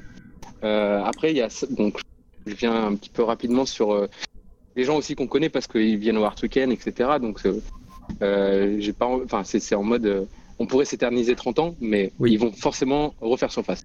Donc l'idée c'est bah, Mhm. Sabrina Soupa qui fait de la 3D et qui a, qui, est- qui a un profil autant intéressant sur son développement euh, et sa direction, comment elle, est, elle en est arrivée à faire ça. Et dont c'est un on a parlé euh, dans l'épisode, euh, vous vous l'avez pas entendu du coup, mais l'épisode avec, euh, Paulette. avec. Ouais. Mhm. Ok. Donc il fait du ZBrush et c'est vraiment chouette. Après il y a Sabrina Tobal qui est pareil, au- autant intéressant sur son, sa, enfin, ses caractéristiques humaines. C'est moche à dire, mais c'est clairement intéressant aussi de ce côté-là, que son processus de vie et euh, aussi bah, parce que ce qu'elle fait, ça déboîte. Et euh, comment elle, elle évolue euh, récemment et comment en fait elle a des super opportunités, elle bosse dans un collectif, etc. Donc ça c'est, enfin vraiment. euh, après, je pense qu'elle, elle, elle est en train de décoller, donc euh, voilà, on va en entendre de plus en plus parler. Mm. Puis euh, après, j'ai aussi Stéphane Bourrez, qui est, lui, il est un petit peu connu, mais en fait, c'est juste qu'il est connu dans le sens où il fait partie de l'industrie, donc il fait des- déjà des talks. Là, il a fait récemment un talk, euh, euh, ah, j'ai perdu le nom.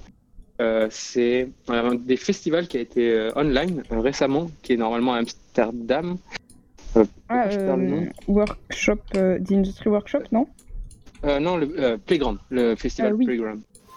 Et, et, et du coup, euh, super intervention, super vision du métier et euh, super taf euh, qui mélange beaucoup de 3D, de painting et, et donc c'est un profil super intéressant. Il n'a pas beaucoup de followers et euh, par rapport à son niveau, c'est, euh, je pense que c'est quelqu'un qui n'a pas forcément besoin de coups de pouce, mais en vrai, euh, c'est un travail qui mérite d'être connu. Et euh, bah, ouais, en- ensuite, j'allais dire euh, bah, Swan, parce que moi, pour moi, Swan, c'est quelqu'un qui m'a fait comprendre et avoir un déclic sur le storytelling, donc Swan Keller. Euh, et puis autant, bah, pareil, sur le plan humain, euh, c'est Monsieur Hugman. Et, sur le plan artistique, qui, a, aussi un parcours très intéressant et, des épreuves de vie qui sont hyper enrichissantes, ça, ouais, ça impose le respect. Et puis après, j'ai deux autres profils euh, où je voulais m'attarder un petit peu, qui sont aussi euh, un petit peu le côté chauvin, genre c'est des, des gens qui ont, qui ont gravité autour de l'école Brassard. Et c'est intéressant, c'est j'en ai j'en ai un premier qui est donc euh, un prof, qui était un prof de euh, ref et storyboard à l'école, et donc s'appelle Pierre-Olivier Malo, Ouais. qui a fait beaucoup de, de graphes en fait, qui a un style très graphe, genre urbain, etc et qui est dans des gros questionnements, j'imagine, inter- internes, qui sont euh, comment je vais vers le concept art et comment, en fait, euh, euh, en fait, je vois évoluer son style au fil des années et c'est vraiment quelqu'un qui a une, déjà une très grande maîtrise, qui est pas très connu et, et qui va vers une simplification des, des, des choses, mais en tout cas qui a énormément d'idées, qui a des designs qui sont super intéressants et surtout ses pensées. C'est- Enfin, Ouais. c'est un type, c'est un profil de, de, de, de développement visuel super intéressant. Il fait des planches qui sont mortelles. C'est vrai, que Euh, c'est- alors moi, c'est- c'est vrai que ça te tabasse plan, quand euh, même. hein. Putain. ouais, il est aussi fort en perso. Il a, enfin, moi je l'ai connu à l'époque où il arrivait à l'école Brassard et typiquement c'était euh, un prof qui qui avait 30 ans, donc on était sa première promo, donc on a vu, euh, il était, c'était pas, difficile pour lui, genre première promo, première fois qu'il est prof, il était un peu, un peu perdu dans sa vie, il avait fait de la pub avant et il revenait au dessin, donc euh, il refaisait des planches juste pour, pour lui perso et surtout c'était le genre de prof qui, tu te disais, t'avais un respect et on s'en foutait de l'âge, on s'en foutait de tout ça, c'était le mec, il arrive avec une passion, il est super fort et, et même s'il a un style défini, on apprécie ou on n'apprécie pas, il y avait quand même ce côté t'as un vrai prof. Et surtout, il y avait une espèce de euh, compassion. De, il, avait un. Enfin, ça se sentait qu'il était en train de, comprendre ses étudiants. Et, c'est quelqu'un, je pense, qui a aussi beaucoup dynamisé l'école parce que c'était un des premiers dans l'école à vraiment amener la- l'aspect concept art, illustration. Et, euh, donc, euh, par son passé de Ruffman, il avait aussi des, des- en, en tout cas une espèce de facilité à sortir des choses rapidement. Du coup, même si on va dire que dans son dans son parcours, il n'avait pas un background de concept artiste. En tout cas, il a tout ce qu'il faut pour être concept artiste ou en tout cas travailler pour du visuel, euh, enfin de- du développement visuel. Ouais. Et, euh, et, et je- et je pense que même à l'heure actuelle, c'est c'est enfin, c'est un peu c'est les étudiants qui lui ont poussé, qui l'ont poussé à faire le IAMAG parce que je pense qu'il a ses propres frustrations comme tout le monde et ça doit être super intéressant de qu'il en parle et qu'il les révèle, etc. Et, euh, et ensuite, euh, bah, j'ai hâte qu'il passe le pas de, de devenir un art weekend. Et du coup, ça m'emmène à un deuxième profil aussi qui est assez intéressant. C'est un étudiant que j'ai rencontré du coup euh, pendant le IAMAG où ils sont venus tous ensemble. Ils ont motivé le prof, du coup, donc Pierre-Olivier Malo, dont je parlais juste avant. Et du coup, lui, c'est un étudiant et c'est quelqu'un qui a vraiment des prédispositions enfin, prédispositions comme tout le monde, mais dire qu'il a vraiment une, une, certaine euh, productivité, qui, a, qui a un esprit très, très efficace. Et, et en fait, moi, je suis son profil du coup depuis Yamac, donc ça fait deux ans. Et euh, c'est assez cool de voir son parcours et ses questionnements et aussi la découverte et la désacralisation du domaine via un Yamac parce qu'on l'a, l'a vécu ensemble. Et comment, donc, euh, après un Yamag, il a changé. Là, il va faire son premier week-end en septembre. Euh, il a été, là, il travaille avec Yvan Feuzy. Je vais avoir des news un petit peu, mais j'ai un petit peu parlé avec lui aujourd'hui pour aussi en parler Mhm. et voir son parcours et en, et en quoi c'est intéressant. Et euh, donc, il a fait des stages euh, et il, il est passionné de 3D, il s'y est mis à fond et il a eu la chance de faire un stage chez Allegorithmic. Donc, du coup, niveau texture, bah, Ouais, forcément qu'il a appris énormément. Tu. Et, et derrière Brassard, parce que aussi c'est un, un- un profil intéressant de quelqu'un qui quitte une école ou, ou qui arrête en tout cas le cursus pour aller vers quelque chose qui est où il sait qu'il a un meilleur enseignement et donc là il a, il a switché, il est chez New Edge actuellement. D'accord. Donc c'est quelqu'un inévitablement qui va tabasser son son ArtStation. euh, évidemment il n'est pas à jour et, et- et, euh, on, entend, on en entendra parler et aussi euh, c'est quelqu'un qui va être à suivre. C'est clair. Enfin qu'il est, qu'il est déjà. hein. Mais- Ouais. Bref. Ah, c'est grave cool. Franchement. euh, c'est- T'as t'as bien triché un max en tout cas. J'avoue. C'est- C'est c'est mon côté, euh, c'est mon côté euh, chauvin. Je vais galérer. Je vais galérer à mettre tous les liens je- dans la description. En vrai, ça va. Non, mais c'est juste le côté euh, genre, euh, je vais mettre. euh, donc, on présente une personne, 5. Voilà. Mais c'est- c'est- C'est c'est- c'est difficile hein, en vrai parce que là il y en a encore 10 autres ah, mais qui oui, viennent bien en tête. sûr. Mais Oui, oui, C'est mais on clair. en a tous Mais- 250. mais- C'est clair. Bah, nous, Après, on, c'est c'est bien, le- on peut le faire à chaque fois. c'est désolé, c'est ce côté tête brûlée de OK, il y a une règle. Bah je vais faire 5 fois plus et puis comme ça, après, ça. moi, je suis sûr que c'est fait. Je suis sûr que c'est bien fait. si vous aviez dit il en faut 5, j'en aurais donné qu'un. Merde. Peut-être. Ou 25. l'un ou l'autre. Non, mais c'est que des profils qui méritent d'être partagés. Donc, euh, Non, mais c'est clair. c'est clair, c'est clair. C'est juste que ça me fait rire. Eh, Et ben, Yes. merci pour ces partages. Ouais, en tout cas, c'est vraiment des bonnes Merci. beaucoup. C'est Oui. vraiment cool. Avec plaisir. ok. Ouais. Pareil. Je Euh, le fais par les briques. allez, à qui? Euh, moi, je me lance. Allez, vas-y. Ok, vas-y. Euh, Alors moi, je partage euh, un ou une artiste, je sais pas, euh, avec le pseudo Astéro. Et en fait, euh, ça va rejoindre un peu ce que disait Massy tout à l'heure au sujet de Pokémon, parce que moi-même, je suis une énorme fan de Pokémon. Mhm. Et en fait, Astéro, c'est une des rares personnes que je vois qui fait des fanarts de Pokémon, en fait, mais qui arrive à retranscrire cette immensité de l'univers, en fait, et cette, euh, comment dire, cette ambiance d'aventure vraiment Ouais. que maintenant Nintendo aujourd'hui a tendance à vraiment beaucoup trop enfantiser en fait et ça c'est un peu dur à un peu dur à vivre des fois mais euh, c'est immensément grand c'est c'est de la découverte Putain, j'avoue. c'est impressionnant parce que souvent tu vois t'as toujours son personnage en petit puis tu vois l'énorme Pokémon légendaire qui passe en mode putain c'est génial et tout. Un peu comme le premier épisode de Pokémon où t'as Sacha qui voit tu vois c'est c'est Ouais. c'est un peu ça. C'est le point de vue et, du haut. et ça et je sais pas ça moi ça me touche au trip parce que ça me rappelle énormément de souvenirs d'enfance d'imagination. Que j'ai pu faire des films et tout. Pokémon c'est c'est toute ma life quoi. Et, euh, et c'est une des rares personnes qui arrive à transcrire ça en, en illustration et, euh, et je trouve ça ouf en fait. Et, et voilà Ouais. Je- ça mérite d'être partagé Je trouve, Ouais. C'est vraiment chouette. ouais, je trouve ça trop cool. et, genre, et euh, voilà il y a un petit côté euh, Sparte dans certains paintings. complètement c'est vrai C'est trop Mm. bien. C'est trop trop bien. et, euh, Ça parle voilà. beaucoup. Ouais. moi j'adore en tout cas c'est c'est le genre de Pokémon que j'aimerais voir en jeu quoi Ouais, de ouf. avec un, un air plus mature et plus sombre et, euh, c'est c'est moi j'adore je suis juste Ouais. trop fan Ouais, voilà C'est dommage que Massy peuvent pas apprécier ce genre de truc. Ouais. Je suis pas hyper- moi, je suis pas hyper fan euh, de tout ça. Les Pokémon, là. C'est que comme je dis ouais depuis tout à l'heure, c'est c'est pour me moquer, c'est pas pour. euh, Vous avez pris au premier degré, mais...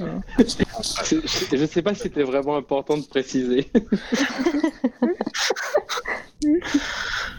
Non mais c'est trop cool ce qu'il fait. Ouais. oui C'est vrai que c'est bien sympa. Trop stylé. Hmm.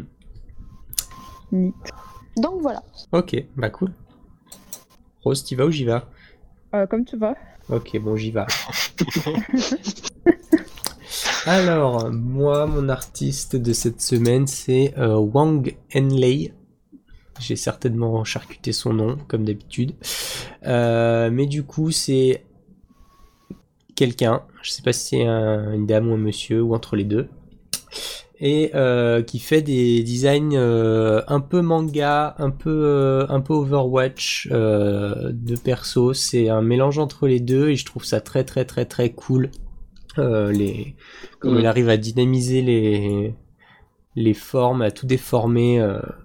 Euh, Mm. ouais, parce que moi j'aime bien déformer les. J'aime bien quand les formes elles sont déformées mais que ça tient quand même debout. Et que c'est que toujours des formes. Voilà. Et, euh, et ouais, elle arrive vraiment à jouer avec les, les proportions et, et les courbes, euh, les lignes droites et tout. Et ça marche trop bien quoi. En plus les couleurs sont sympas. Ouais. Et puis euh, bon, c'est des persos. Donc moi quand il y a des persos, je suis content parce que parce que c'est bien les persos. C'est trop. Ouais. C'est mieux que les environnements de merde là. Ça me gosse. Oh, ce qu'il a dit. ça me fait penser un peu à Gigantic. Je sais pas si tu connais. mais Euh, ça me dit rien, mais j'irai voir du coup. C'est Mais, un euh, jeu. Mais c'est très très très cool. Euh, Ouais. Et j'aime trop le côté euh, super graphique des formes, comme tu dis, mais genre avec euh, un rendu euh, 3D. euh, genre c'est de la peinture et tout, mais c'est enfin, un rendu vraiment euh, en profondeur, euh, tangible, qui existe, alors que genre c'est des formes qui sont qui paraissent pétées et genre. euh, Ouais, très, mais- euh, En plus, il exagère vraiment les perspectives et c'est ça marche bien quoi. C'est Ouais. c'est trop cool, trop trop cool. Ouais, c'est clair. Voilà. Ça me fait un peu. Ouais, c'est vraiment stylé. Bon, bah, Rose à toi. Ouais, alors euh, moi je présente quelqu'un qui s'appelle Florib, euh, enfin qui s'appelle Florib sur l'internet, et euh, qui. Il euh, travaille dans la banque Pardon. Florib. Ouais, c'est bon, j'ai compris. Je l'ai, je l'ai. Je- Oui. Encore Et du coup, Pokémon. il travaille dans la banque. Moi, je présente un banquier. euh, Non, je présente un. Et alors là, ça va vous surprendre. Un dessinateur de webtoon. hein. Sauf que là, il est pas chez Webtoon. Il fait un webtoon pour euh, Webtoon Factory, euh, qui s'appelle euh, The Brems. Et il dessine euh, beaucoup sur Twitch aussi. Et du coup, euh, voilà, c'est un, un gars euh, super gentil euh, qui est. euh, qui a un petit humour de patate euh, qui me fait marrer et euh, qui fait euh, des trucs euh, vraiment cool. Genre, je trouve que ces dessins, ils, ils ont une, euh, un, un côté euh, graphique et sobre, mais avec euh, un sens de la forme euh, qui, qui, en tout cas, moi, me plaît, euh, euh, me plaît pas mal. hein. Ouais, c'est cool. Très très cool. Et genre, euh, c'est euh, juste les traits euh, entre guillemets là où il faut et pas plus. Et du coup, ça colle et ça, ça marche super bien. Et du coup, ça rend les trucs hyper lisibles. Et ouais, en fait, il fait ou faisait ses planches ou certaines de ses planches sur Twitch. ça fait un moment que je suis pas allé le voir, là, genre deux mois. Donc, je sais pas s'il a fini. Euh, mais ouais, il faisait ses, ses planches sur Twitch, euh, ce qui est euh, super cool du coup aussi à regarder comment d'autres gens bossent pour faire leur propre, leur propre webtoon. Trouve Mhm. sympa de voir les process. Mhm. Du coup, euh, voilà. Ok. C'est très très chouette. Et en- Oui, et il y j'aime beaucoup aussi. et il y a encore du de Pokémon dedans en plus. Ah, mais Pokémon, c'est la vie de toute façon. C'était la session Ouais, c'est Pokémon. Voilà. C'est ça. Euh, Il y a un autre truc qui est trop bien aussi. Si vous C'est connaissez. les crottes de nez. Si vous connaissez pas, j'ai vu un film récemment, ça s'appelle Do the Right Thing de Spike Lee qui date de 89, que je vous conseille à, à- à vous qui, qui, qui parlez avec moi et à vous qui, qui nous écoutez. Peut-être Euh, encore. Souscrivez à un abonnement. Pas pour Spike Lee, d'accord Il n'y a aucune transaction, mais le film il est trop cool. Je l'ai vu avant-hier, mais il est trop trop bien. Mathilde regarde. C'est un film qui parle de quoi? C'est un film qui est, c'est une journée euh, dans, c'est à Brooklyn, je crois, euh, d'un, d'un, de- du coup de Spike Lee qui joue le rôle principal, euh, qui est livreur de pizza dans une pizzeria et en fait c'est des allers-retours entre la pizzeria et euh, c'est la vie d'un quartier en fait. Et euh, et puis c'est Spike Lee quoi. Du coup à un moment ça part en couille. Et euh, et puis voilà quoi. Spike Lee il te fait détester son film. C'est un truc de malade. Hmm. Ok, Yes. d'accord. Voilà, Eh, Est-ce qu'on je- peut. Est-ce Oui. qu'on peut recommander euh, parce que on- on- alors L'épisode qui, l'épisode sans fin. Ça va jamais se finir. non mais parce qu'en fait ça, ça me faisait rire mais même euh, du coup je, je vois Massy arriver je, Ouais. je me rappelle de certaines discussions et je me dis et ces derniers temps en fait on, on- on se disait enfin on parlait du fait que c'est intéressant parce que ce que vous faites en, en termes de podcast Mm. dans d'autres euh, univers dans- euh, par exemple comme le stand-up euh, ou en tout cas l'humour. Et il y a des gens qui font des trucs trop bien. Il y a par exemple le podcast qui est assez connu parce que c'est Cannes et Navo, un bon moment, qui est super intéressant aussi dans, dans le sens où tu te dis, euh, ok, c'est bon, euh, là j'ai compris qu'il y a un univers dans lequel je peux être normal. Ouais. Mais en fait, il y a d'autres univers dans lesquels il y a la même dynamique. Bah, et c'est super Et, intéressant. et d'ailleurs, je vais pas mentir, moi, ce qui m'a donné envie de faire ce podcast, c'est c'est un bon moment, justement.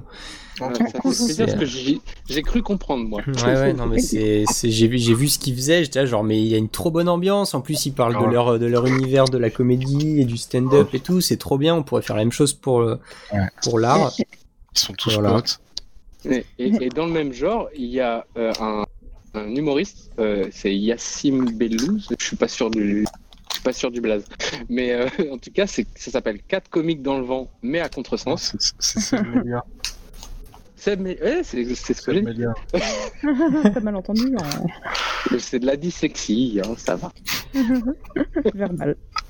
Mais, mais, mais c'est donc, euh, il, il invite quatre humoristes à parler de leur parcours, à parler de leurs échecs, les choses qui leur ont donné des déclics. Et en fait, c'est assez insolent de voir à quel point ça ressemble à ce que vous faites et, et ce qui est partagé en, en tout cas. Ouais. Et de se dire, là, là, effec- effectivement, bon, c'est des comiques qui ont déjà plutôt bien marché. Du coup, c'est marrant. Il y a du Manu Payet, il y a, il y a du Bédo. Enfin, il y a, il y a- il y a énormément de. Il y a du Bédo. Bref. Ah, non, ne, ne consommez pas de drogue. C'était pas un message Tu subliminal. voulais dire Dedo, peut-être. Exactement. Oui. On n'est pas une dyslexie près. hein, on a Ouais. dit. Il y a du... Donc il y a du Dedo. mais, mais oui, en tout cas, c'est un, pod- un, un- un des podcasts qui est intéressant après, en termes de, de, de- de références comme ça qui font du bien. Il y a, il y a tout le courant, le courant religieux. Ah oui. T'enchaînes.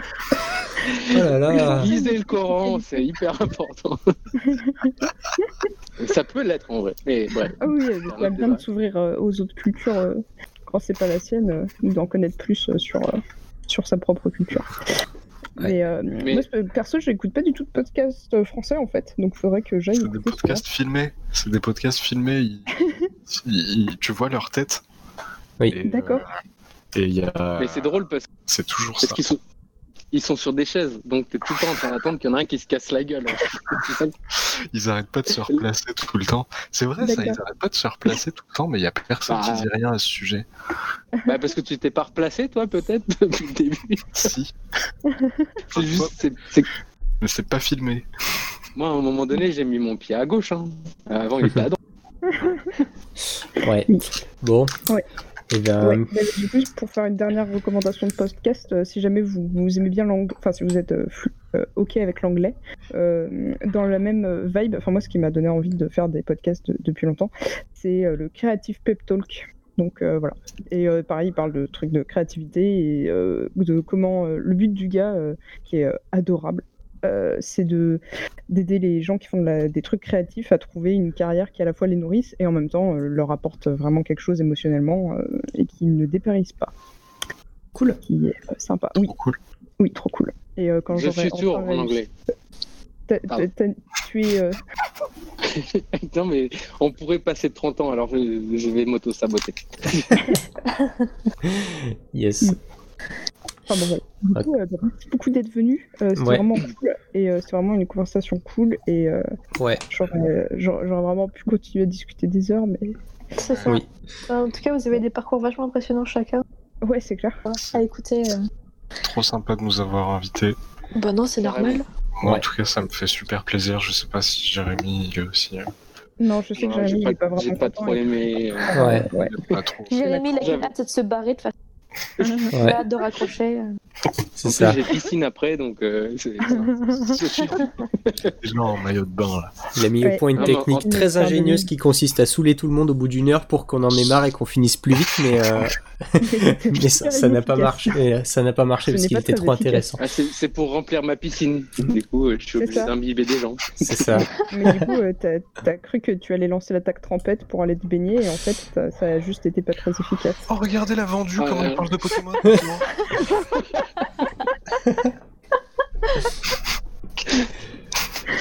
Yes. Ah, bordel. Bon, Mais euh, en tout cas, c'est c'est cool. Et c'est cool de se sentir normal pour euh, des bonnes raisons, ou pas normal pour des mauvaises, ou pour des bonnes. Alors là, je mélange le truc. En tout cas, c'est- c'est c'est vraiment motivant ce que vous faites. Et, et Ouais, merci. et, euh, et bravo. Merci. Ah, merci, merci. beaucoup, ça fait plaisir. Podcast des gens normaux. Oui, trop de se sentir non seul euh, dans son. Parce que Ouais. bon, je sais pas si vous, euh, ça vous a fait pareil, mais moi, depuis que je suis petite, on me dit que je suis pas normale. Hein. Beaucoup, suffisamment pour que je commence à le croire. Ouais. Donc c'est vrai qu'après, Bah oui. tu rencontres plein d'autres gens comme toi, t'es là, genre. Ouais. Est-ce que c'est pas normal de pas être normal dans un truc qui que est ça pas veut normal? dire normal? Alors, rien dire normal. merci à tout le monde d'avoir écouté ce super podcast et euh, à la semaine prochaine. Et des bisous. Ouais, Des Et, bisous. et euh, bisous tout le monde. Bisous. Oui, et à la chaîne pro. Voilà, n'hésitez pas à, Et mère. Oui, à- euh, et à puis nous à regarder suivre, nos euh. réseaux sociaux, à partager si vous trouvez que c'est intéressant, si vous connaissez d'autres gens anormaux comme nous, comme vous, si, si vous l'êtes aussi. Euh, et puis, euh, à, voilà, genre Voilà. à faire des câlins à vos familles euh, si vous pouvez vous le permettre, parce qu'en ce moment, c'est vrai que c'est délicat le contact, et euh, à dire aux gens que vous les aimez parce que c'est important. voilà. Voilà. Et ça, ça fera un meilleur contexte pour la vie. Bref. voilà. Euh, Bon. merci d'être venu. C'est Ouais. Faites un podcast avec juste Rose et un micro. Bah, c'est prévu, hein. c'est prévu. J'écouterai. hein. L'arc monologue. Ouais. Mais ça, c'est ma chaîne Twitch, mais c'est vrai qu'en ce moment, je, je live pas. Ouais. C'est Je, je peux, je, je peux parler toute seule à l'infini. Florib, d'ailleurs, euh, que j'ai partagé, il m'avait dit Ouais, peut-être le fais pas quand même. Genre, mais c'est moi qui suis comme ça, je le fais quand même. C'est tout. Enfin bon. Ouais. Allez, gros bisous. Ouais. Salut Bisous. Salut Bisous, Ciao, bisous. ciao.